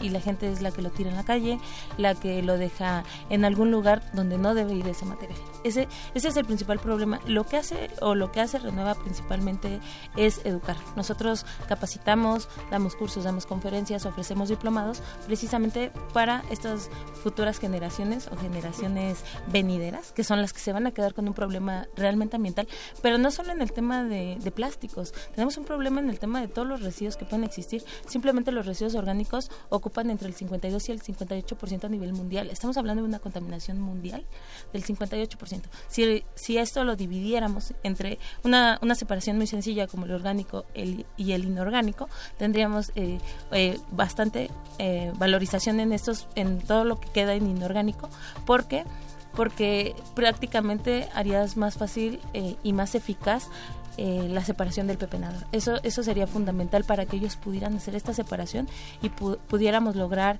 este, pues simplemente valorizar más el residuo, que llegara limpio y que se pudiera hacer más fácil su A reciclaje. ver, que llegara limpio, nada más ahí como paréntesis. Nosotros en nuestras casas, si tenemos un envase de crema, de crema, de, de- de crema ácida, eh, tenemos, antes de tirarlo a la basura y tal vez de ponerlo en el lugar de los plásticos, ¿tendríamos que lavarlo, un poquito enjuagarlo o cómo es la mejor forma de hacerlo? No, la idea es que no gastemos más Ajá, agua, porque ¿no? también de hecho, esa es otra Sí. cuestión. eh, la cu- cuestión es separar, ¿no? Que este que no vaya la media pieza de pollo o que si este se nos pasó la fecha y ya se este, se echó a perder la, la crema, que no tiremos el medio bote de, de crema, este Completo. completo, ¿no? Ajá. Que pongamos eh, este en el orgánico la, la crema ya pasada y el plástico en otro lado.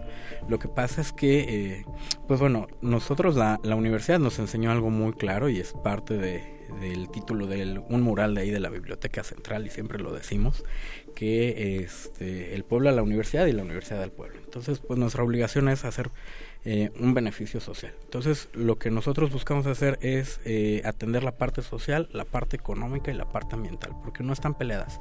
Nosotros queremos mejorar las condiciones del pepenador, de la persona que va de voluntarios en los camiones de basura para que ya no tengan eh, tantos problemas de higiene y eh, hacer esta conciencia, porque hay mucha desinformación. Ahorita la gente cree que un vasito de unicel mata a quién sabe cuántas mil personas y cree que el vasito de cartón es este más, más sano, pero es tiene una película de, de- de plástico y ya no se puede reciclar. Sí, ¿no? ese de el ¿Por qué café no de la oficina, ¿no? ¿Por qué no escondiste el vaso, Mónica? Qué Sí, oso. No, no, eh, todo estaba planeado en realidad. Moni Era trae su vasito de, de, de café, pero con agüita. Este, y ese, pues, ese es, eh, la cuestión también es cuáles eh, cuáles son estos los materiales que son fácilmente biodegradables y cuáles no, ¿no? Pues- ¿Cómo, cómo, cómo saber un poco? Porque hablamos de desinformación efectivamente, pero no vemos tampoco una campaña, digamos, por parte de las autoridades para que nos oriente un poco, para que consulte a ustedes los expertos y nos oriente sobre estas cuestiones. Pues propiamente lo biodegradable o compostable es todo lo que se lo pueden comer los organismos y transformarlo en los famosos chomps, ¿no? Carbón, hidrógeno, oxígeno, nitrógeno. Este, pero eh, aunque sea orgánico no necesariamente significa que sea bueno. De hecho, en, en México el 52% de la basura es orgánica.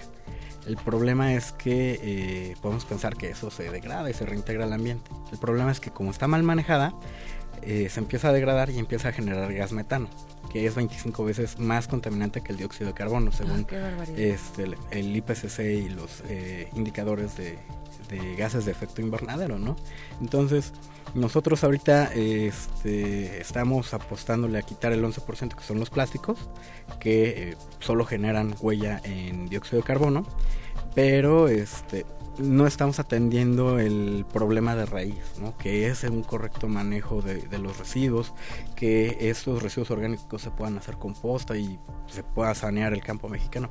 En fin, o sea, es un problema medular que nosotros ahorita lo estamos tapando mediáticamente haciendo greenwashing por políticas eh, públicas que son una moda a nivel internacional, que ya desde el punto de vista científico eh, tienen un impacto muy, muy, muy pequeño al corto plazo y en el largo plazo tienen un efecto negativo porque no estamos atendiendo el consumo.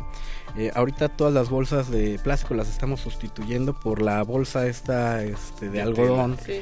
pero pues para cultivar algodón se claro. gasta muchísima agua, ah. este, o el papel, ¿no? Que no, supuestamente México tiene el compromiso de, de una tasa de deforestación cero y hace unas semanas tenemos que este, ya desapareció otra persona que luchaba contra los talamontes de la mariposa monarca, ¿no? Sí. Talamontes que están surtiendo ahorita la sobredemanda para fabricar bolsas de papel.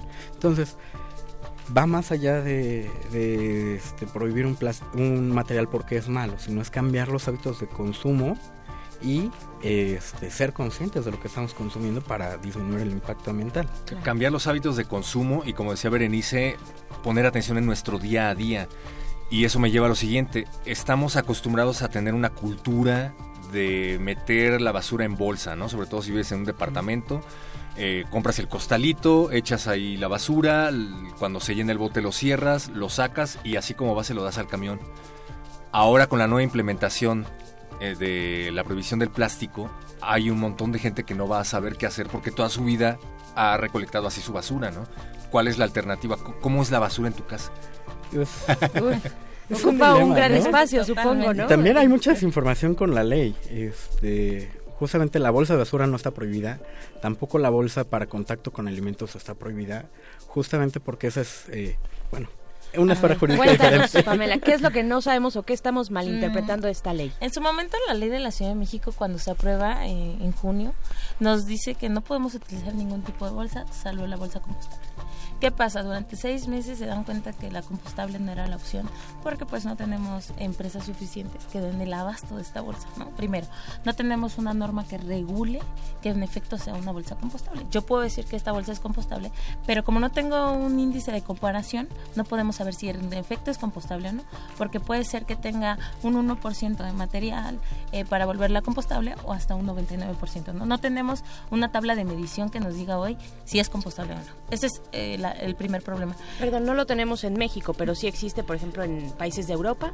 Eh, hay, hay normas como la ISO que sí viene una parte eh, de que es un material compostable o que es un material compost este, biodegradable, pero en México no lo hay. Entonces, al no sí. tenerlo en México no tenemos un lugar de comparación, porque yo puedo utilizar una norma canadiense o una norma eh, europea y ahí si yo cumplo con cualquiera de las dos, pues se puede decir que el producto es compostable. Pero si no yo en México que me dé mm. los parámetros, estamos totalmente en la indefensión. Claro. Ese es un tema complicado. Cuando viene la publicación del reglamento el 2 de enero de, de este año, de, de 2020, te dice que, ok, vamos a poder utilizar bolsa que sea eh, de material reciclado, que sea de material reutilizable o que se pueda reciclar. Esto es importante. ¿Por qué? Porque ya nos da la amplitud para saber qué podemos manejar. Habla en específico de las bolsas de basura, sí la podemos utilizar, la bolsa de basura es permitida. Okay. Eh, la bolsa que tiene contacto con alimentos, eh, acaban de sacar una circular en SEDEMA, que esta bolsa que es eh, directamente con el alimento, no sé, con la fruta, con el pollo, con que va eh, justamente a salvar esta sanidad, está, está permitida. Es más, por ejemplo, cuando vamos a los tacos, el taquero le pone una bolsa, al plato. plato. Esto lo hace porque antes eh, se lavaba el, el, plato, el, plato, pero no sé si se acuerdan que tenía nada más una cubeta con agua y te iba bien si eras de los primeros en ir. Sí. Pero ya si pasabas en la noche, pues ya era este un caldo de cultivo, ¿no? Sí. Este ahí iban a crear vida. Un consomé de pollito. Entonces, nosotros comprobamos que el uso parte. de la bolsa, al, al hacerla así de, de uso y tírese, disminuyó los casos de enfermedades gastrointestinales, claro. que de hecho fue lo que pasó en Oaxaca, ¿no?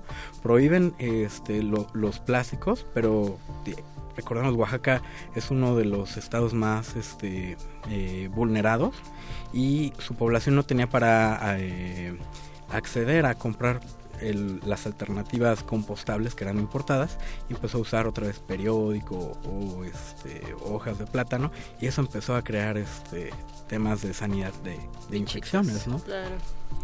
Sí, pues es todo un tema porque también nuestros hábitos de consumo justo pues en una ciudad como esta son muy complicados, pero creo que sí vale la pena la información, vale la pena también seguir las redes de Renueva, ¿no? Y vale la pena también de repente meternos a estos cursos, ¿no? En donde Sí, nos claro. explican con pelos y señales de que, qué podemos hacer y a lo mejor que sí está permitido, pero que podemos sustituir por otro hábito, ¿no?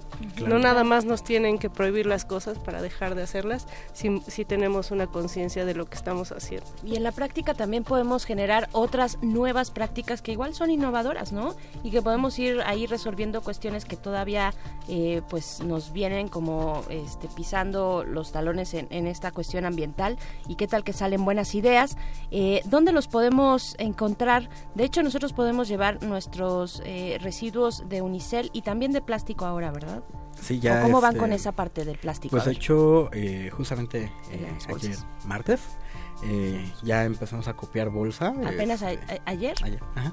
Este, ya estamos a- acopiando prácticamente todos los, los plásticos, son los cubiertos este, desechables, popotes, este, para que no maten tortugas, este, y unicel, ¿no? Nos lo pueden llevar, estamos de lunes a viernes, de 10 de la mañana a 6 de la tarde, en Mimosas, número 63, entre Oyamel y Geranio, en Santa María Insurgentes, eso es más o menos por la raza, en la alcaldía de Cuauhtémoc.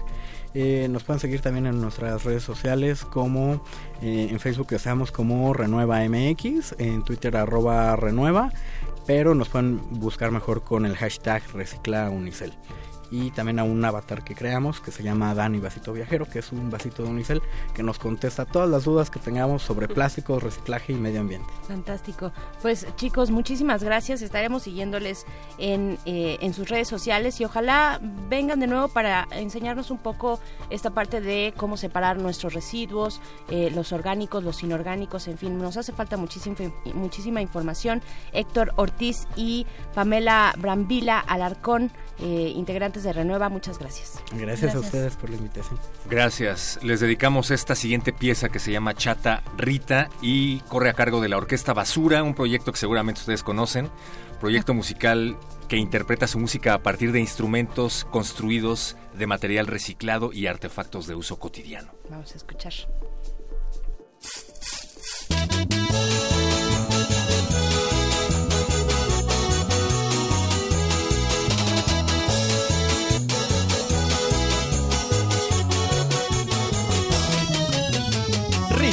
Mi querida chata, te escribo esta carta para decirte que no puedo creer cómo te trató ese cobarde. Que tú seas barrendera no le da derecho a decirte basura. Qué bueno que lo mandaste por un tubo, chata mía.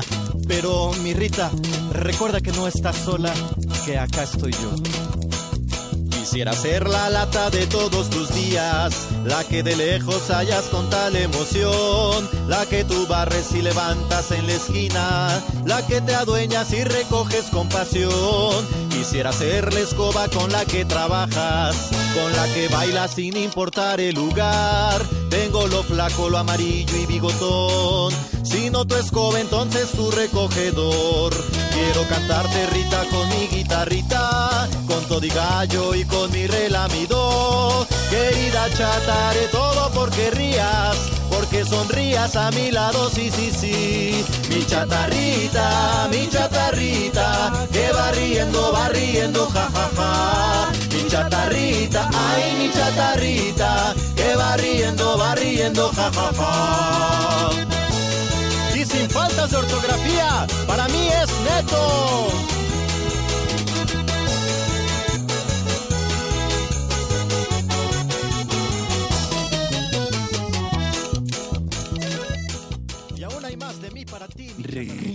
Resistencia. Pues eh, curiosamente, eh, pues sí, era un problema al principio, pero antes de que empezara la ley, cuando empezaba a rumorar, pero la verdad es que la gente, sobre todo las mujeres, están participando mucho. Llegan con su topper, las señoras llegan con sus canastitas, Y la verdad es que como que no ha habido tanto problema. Luego se dicen, ching, se me olvidó, pero sí están participando, no he tenido conflicto. Al contrario, me ha gustado ver esa reacción. Sí está más tranquilo, pero tiene que ver por el fin de año, por la cuesta de enero, gente que se endeuda y sí, hay días que está más tranquilo, pero no, no he notado una afectación directamente por eso, es porque la gente no tiene dinero, que es distinto. ¿Es una multa o algo? Resistencia modular. Manifiesto.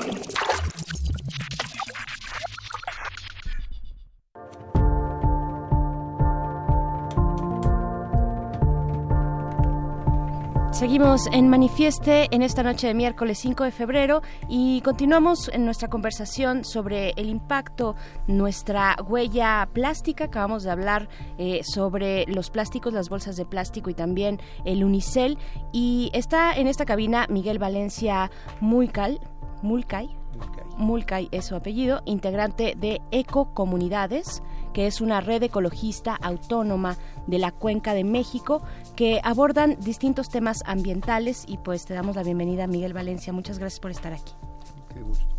Gracias. Te vamos a pedir que te acerques un poquito a tu micrófono para que todos te podamos escuchar bien. Y pues eh, contarnos primero qué es Ecocomunidades, cuáles son estas redes que tal vez desconocemos, estas redes que trabajan desde hace muchos años por las cuestiones ambientales en la Ciudad de México, en la Cuenca de México, ¿no? Sí, bueno, eh, esta red ecologista pues sigue, vamos a decir, el camino que han seguido los grupos ecologistas europeos.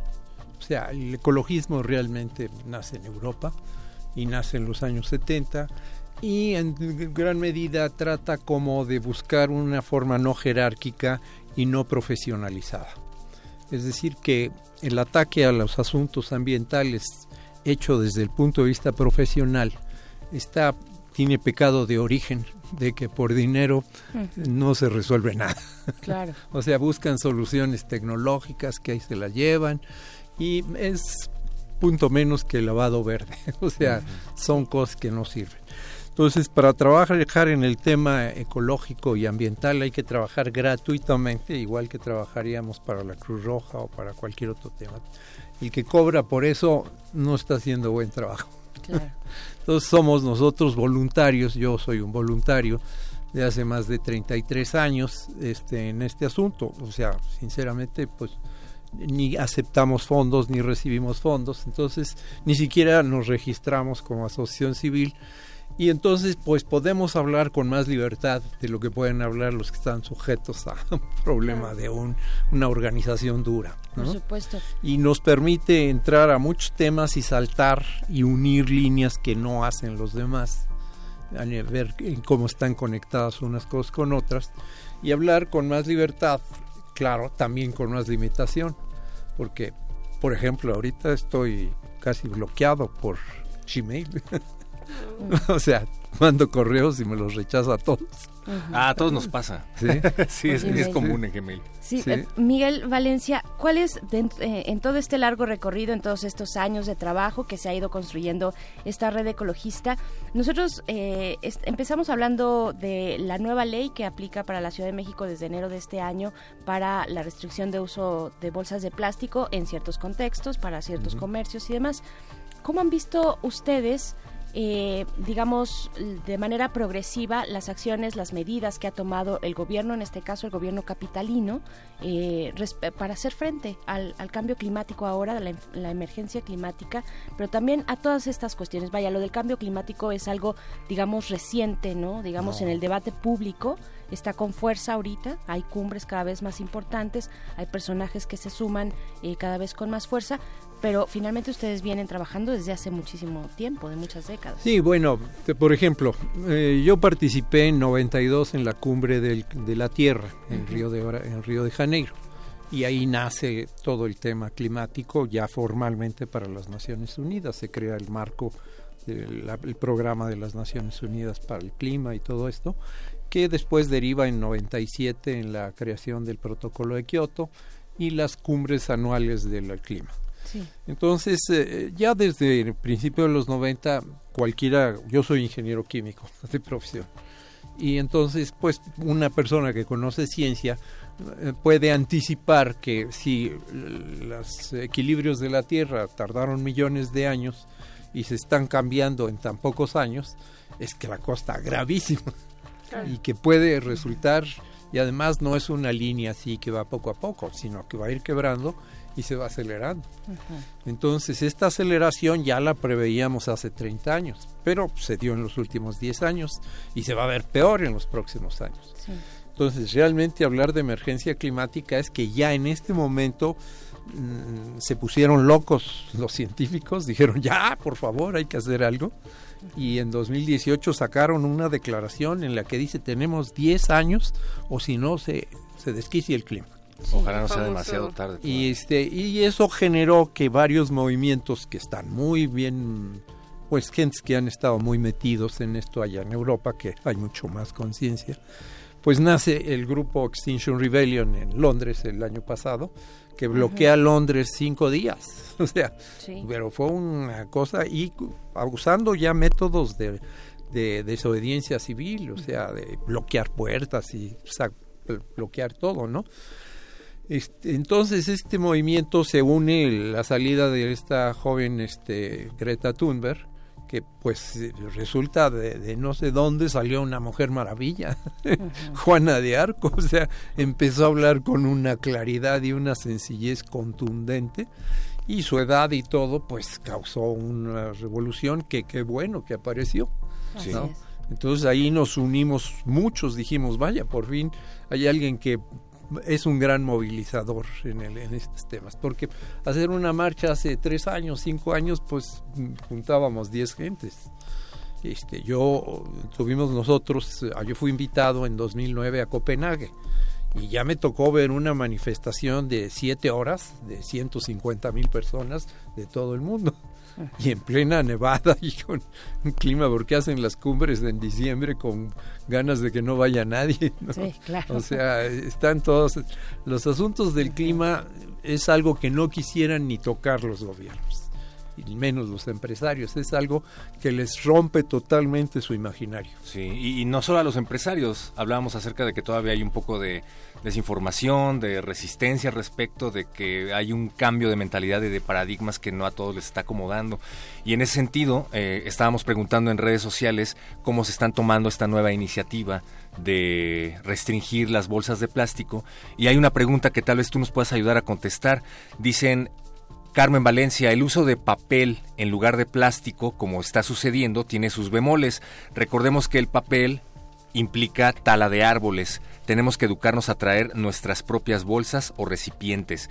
¿Qué tan benéfico está haciendo esto de la restricción de Pues plástico? eh, la verdad de las cosas es que en esos balances truculentos, eh, yo tengo un hermano, ingeniero químico también, que es especialista en esto y que está en una empresa muy importante, y entonces me hace ver problema de energía, problema de esto y problema del otro, o, o el daño que puede organizar, por ejemplo, un producto químico. En el caso del plástico tenemos el hecho de que dura muchísimos años y es una tontería que dure mil años una cosa que usaste 10 minutos. O sea, el daño es enorme Sí. para una cosa tan frívola. Entonces el plástico, yo como químico, y casi eh, diciéndolo estuvimos equivocados, creo que es uno de los grandes fracasos de la modernidad. O sea, el plástico no le queda otra más que desaparecer en su mayor parte. O sea, todo lo demás, lo que se está haciendo ahorita es bueno porque lo mismo se pedía hace 20 años. Y entonces eh, estaba Claudia Sheinbaum de secretaria del Medio Ambiente, se lo pedimos muchos, pero en ese momento no había condiciones eh, sociales y políticas para esto. Ahorita están cediendo algo porque ya está abundantísimo las, eh, los documentales de cómo está el océano, que hay más plástico que peces. Sí. ¿sí? O sea, que esas islas de plástico que descubrió el capitán Charles Moore, es bueno que vean su sitio de internet, pues eh, eh, eh, ya estaban hace 30, 40 años, nada más que tenían bloqueados a los medios para que no se hablara de eso, como de tantas cosas. Por supuesto, y hay muchas resistencias también. Sí, o sea, hay resistencias muchísimas cosas que son tabú empresariales. Ujú. y que no se hablan ni en las escuelas, así, ni en las escuelas. O sea, es impresionante que aún en la UNAM hay cosas que no se estudian y se deberían estudiar. Sí. Y que no se hablan tampoco. Y que no se hablan. Y algo bien importante es pues este, el, el plástico como símbolo de una modernidad eh, cuarteada, un fracaso, ¿no? Como lo dices Miguel Valencia, se nos está acabando el tiempo, pero pues quisiéramos retomar el tema en algún otro momento y agradecer su participación eh, a Miguel Valencia de la Red de Ecologistas Autónomas. Quisiera yo nada más dar un par de mensajes, ¿no? Por favor. En estos momentos tenemos en change.org una plataforma haciendo una petición en la que pedimos al gobierno mexicano que emita un estado de emergencia climática para México. O sea, que ya declare para que la gente sepa a lo que estamos. En siete semanas logramos 38 mil firmas y pues ojalá pudieran firmar esta petición de emergencia climática, pues quienes escuchan este programa. Es un- una petición importante. Y también en el tema del plástico, que nuestro el grupo ligado a nosotros, que se llama No Más Plástico, que se pone nomasplástico.mx, que pueden en ese sitio visitar y ver la posición de ellos en este sentido para esto y que pues nos ayuden en esta campaña para que la emergencia climática sea decretada en México y se le dé un contenido adecuado, porque hasta ahorita el gobierno mexicano no tiene nada sobre el tema climático. Sí sé que por debajo del agua se está moviendo ya Semarnat, el- la Secretaría de Energía para sacar algo ante la presión que ha habido para pedir la sociedad. emergencia climática y algo van a sacar, pero eso ya creará otro otro debate porque es saber cuál es el contenido de una emergencia climática, qué debe decir. cómo se debe diseñar esta Exacto. emergencia climática. Pues vamos a estar muy atentos también a esta convocatoria en change.org, no más plástico, y agradecemos mucho esta conversación. Miguel Valencia Mulca, integrante de Ecocomunidades, una red ecologista autónoma de la Cuenca de México. Muchas gracias. Qué gusto estar aquí, Gracias. esperamos que les interese nuestros temas. sí, por favor, y estaría bueno compartir en redes sociales el enlace. Sí, este, la plataforma eh, de change.org la maneja el colectivo Cambiemos el Sistema, no el Clima. O sea, ese es mi grupo. Ajá. El- Es Sí. una alianza que se formó el año pasado, este, de más de veinte tantos grupos, este, así vamos a decir, eh, on- voluntarios. Voluntarios. no no profesionistas, ¿no? Pero eh, como No, está muy bien. Pero claro, habemos voluntarios que tenemos 30, 40 años en el tema. Vamos a compartirla en nuestras redes sociales para que se sumen a esta iniciativa.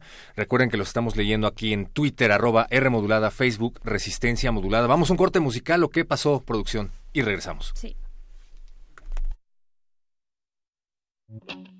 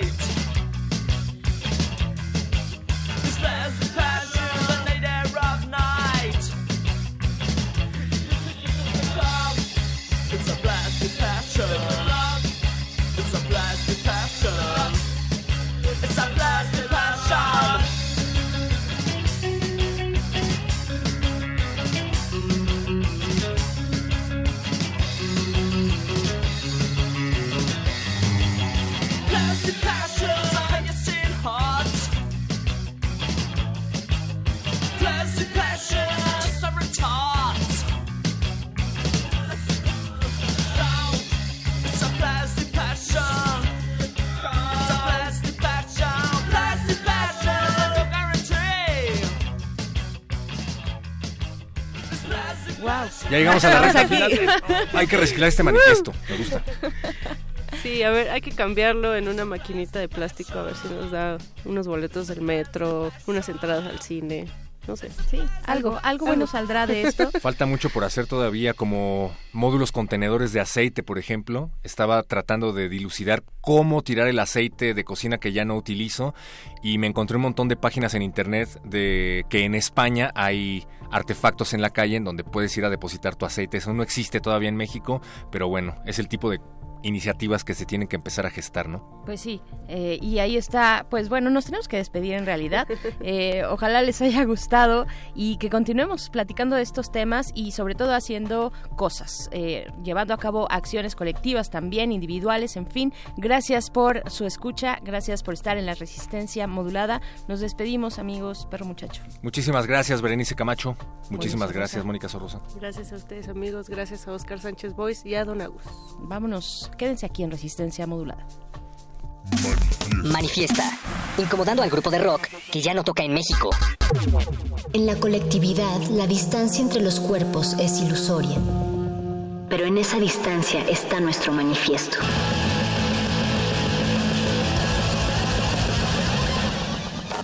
Manifiesto.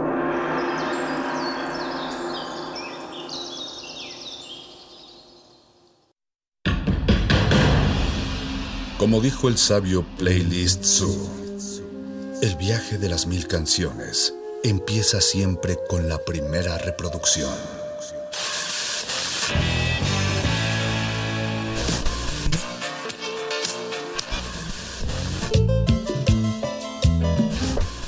A continuación, un maestro te abrirá la puerta de su lista de reproducción. El resto va por tu cuenta. Ley listo.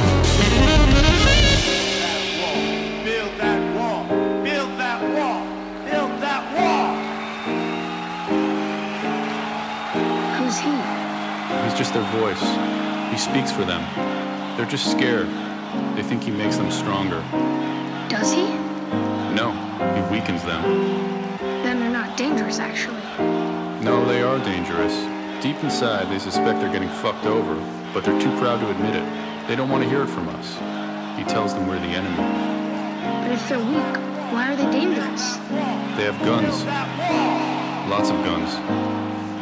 And they're not for hunting.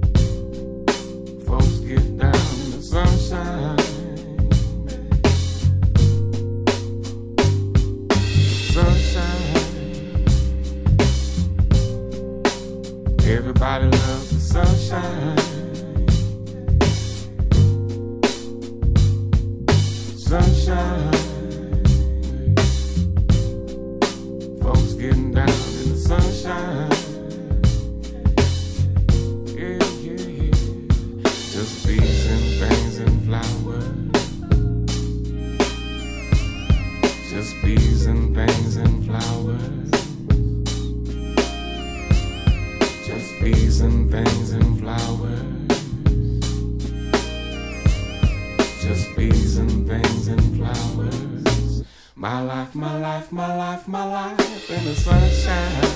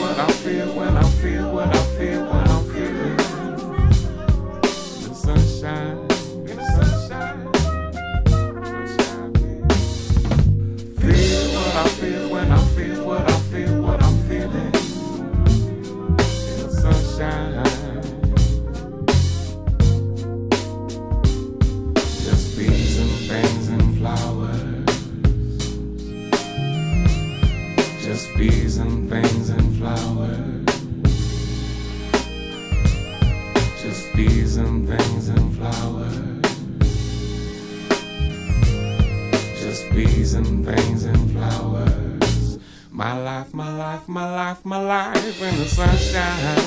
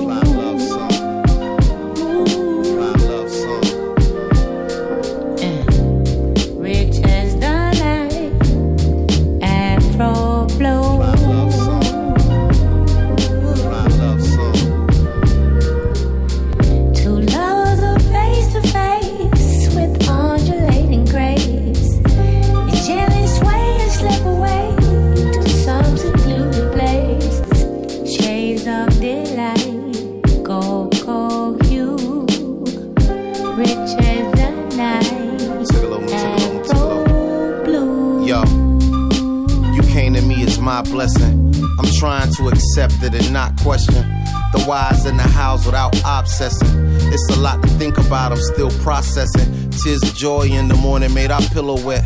Then night fell and we turned into silhouettes. Your body next to mine dancing real close. Step left, step right, then a pirouette. It would appear as that we really do believe in us. But it's so hard to believe all we need is us. Believe a kiss on a cold day could be enough. Look at the stars and wonder what it is they see in us. Where is this leading us? That's all I'm asking. Love comes in every color, but the fact is, never needed 50 shades of gray. Just turn the lights down low and give me every shade of blackness. Uh. Two lovers are face to face with undulating grace. Gently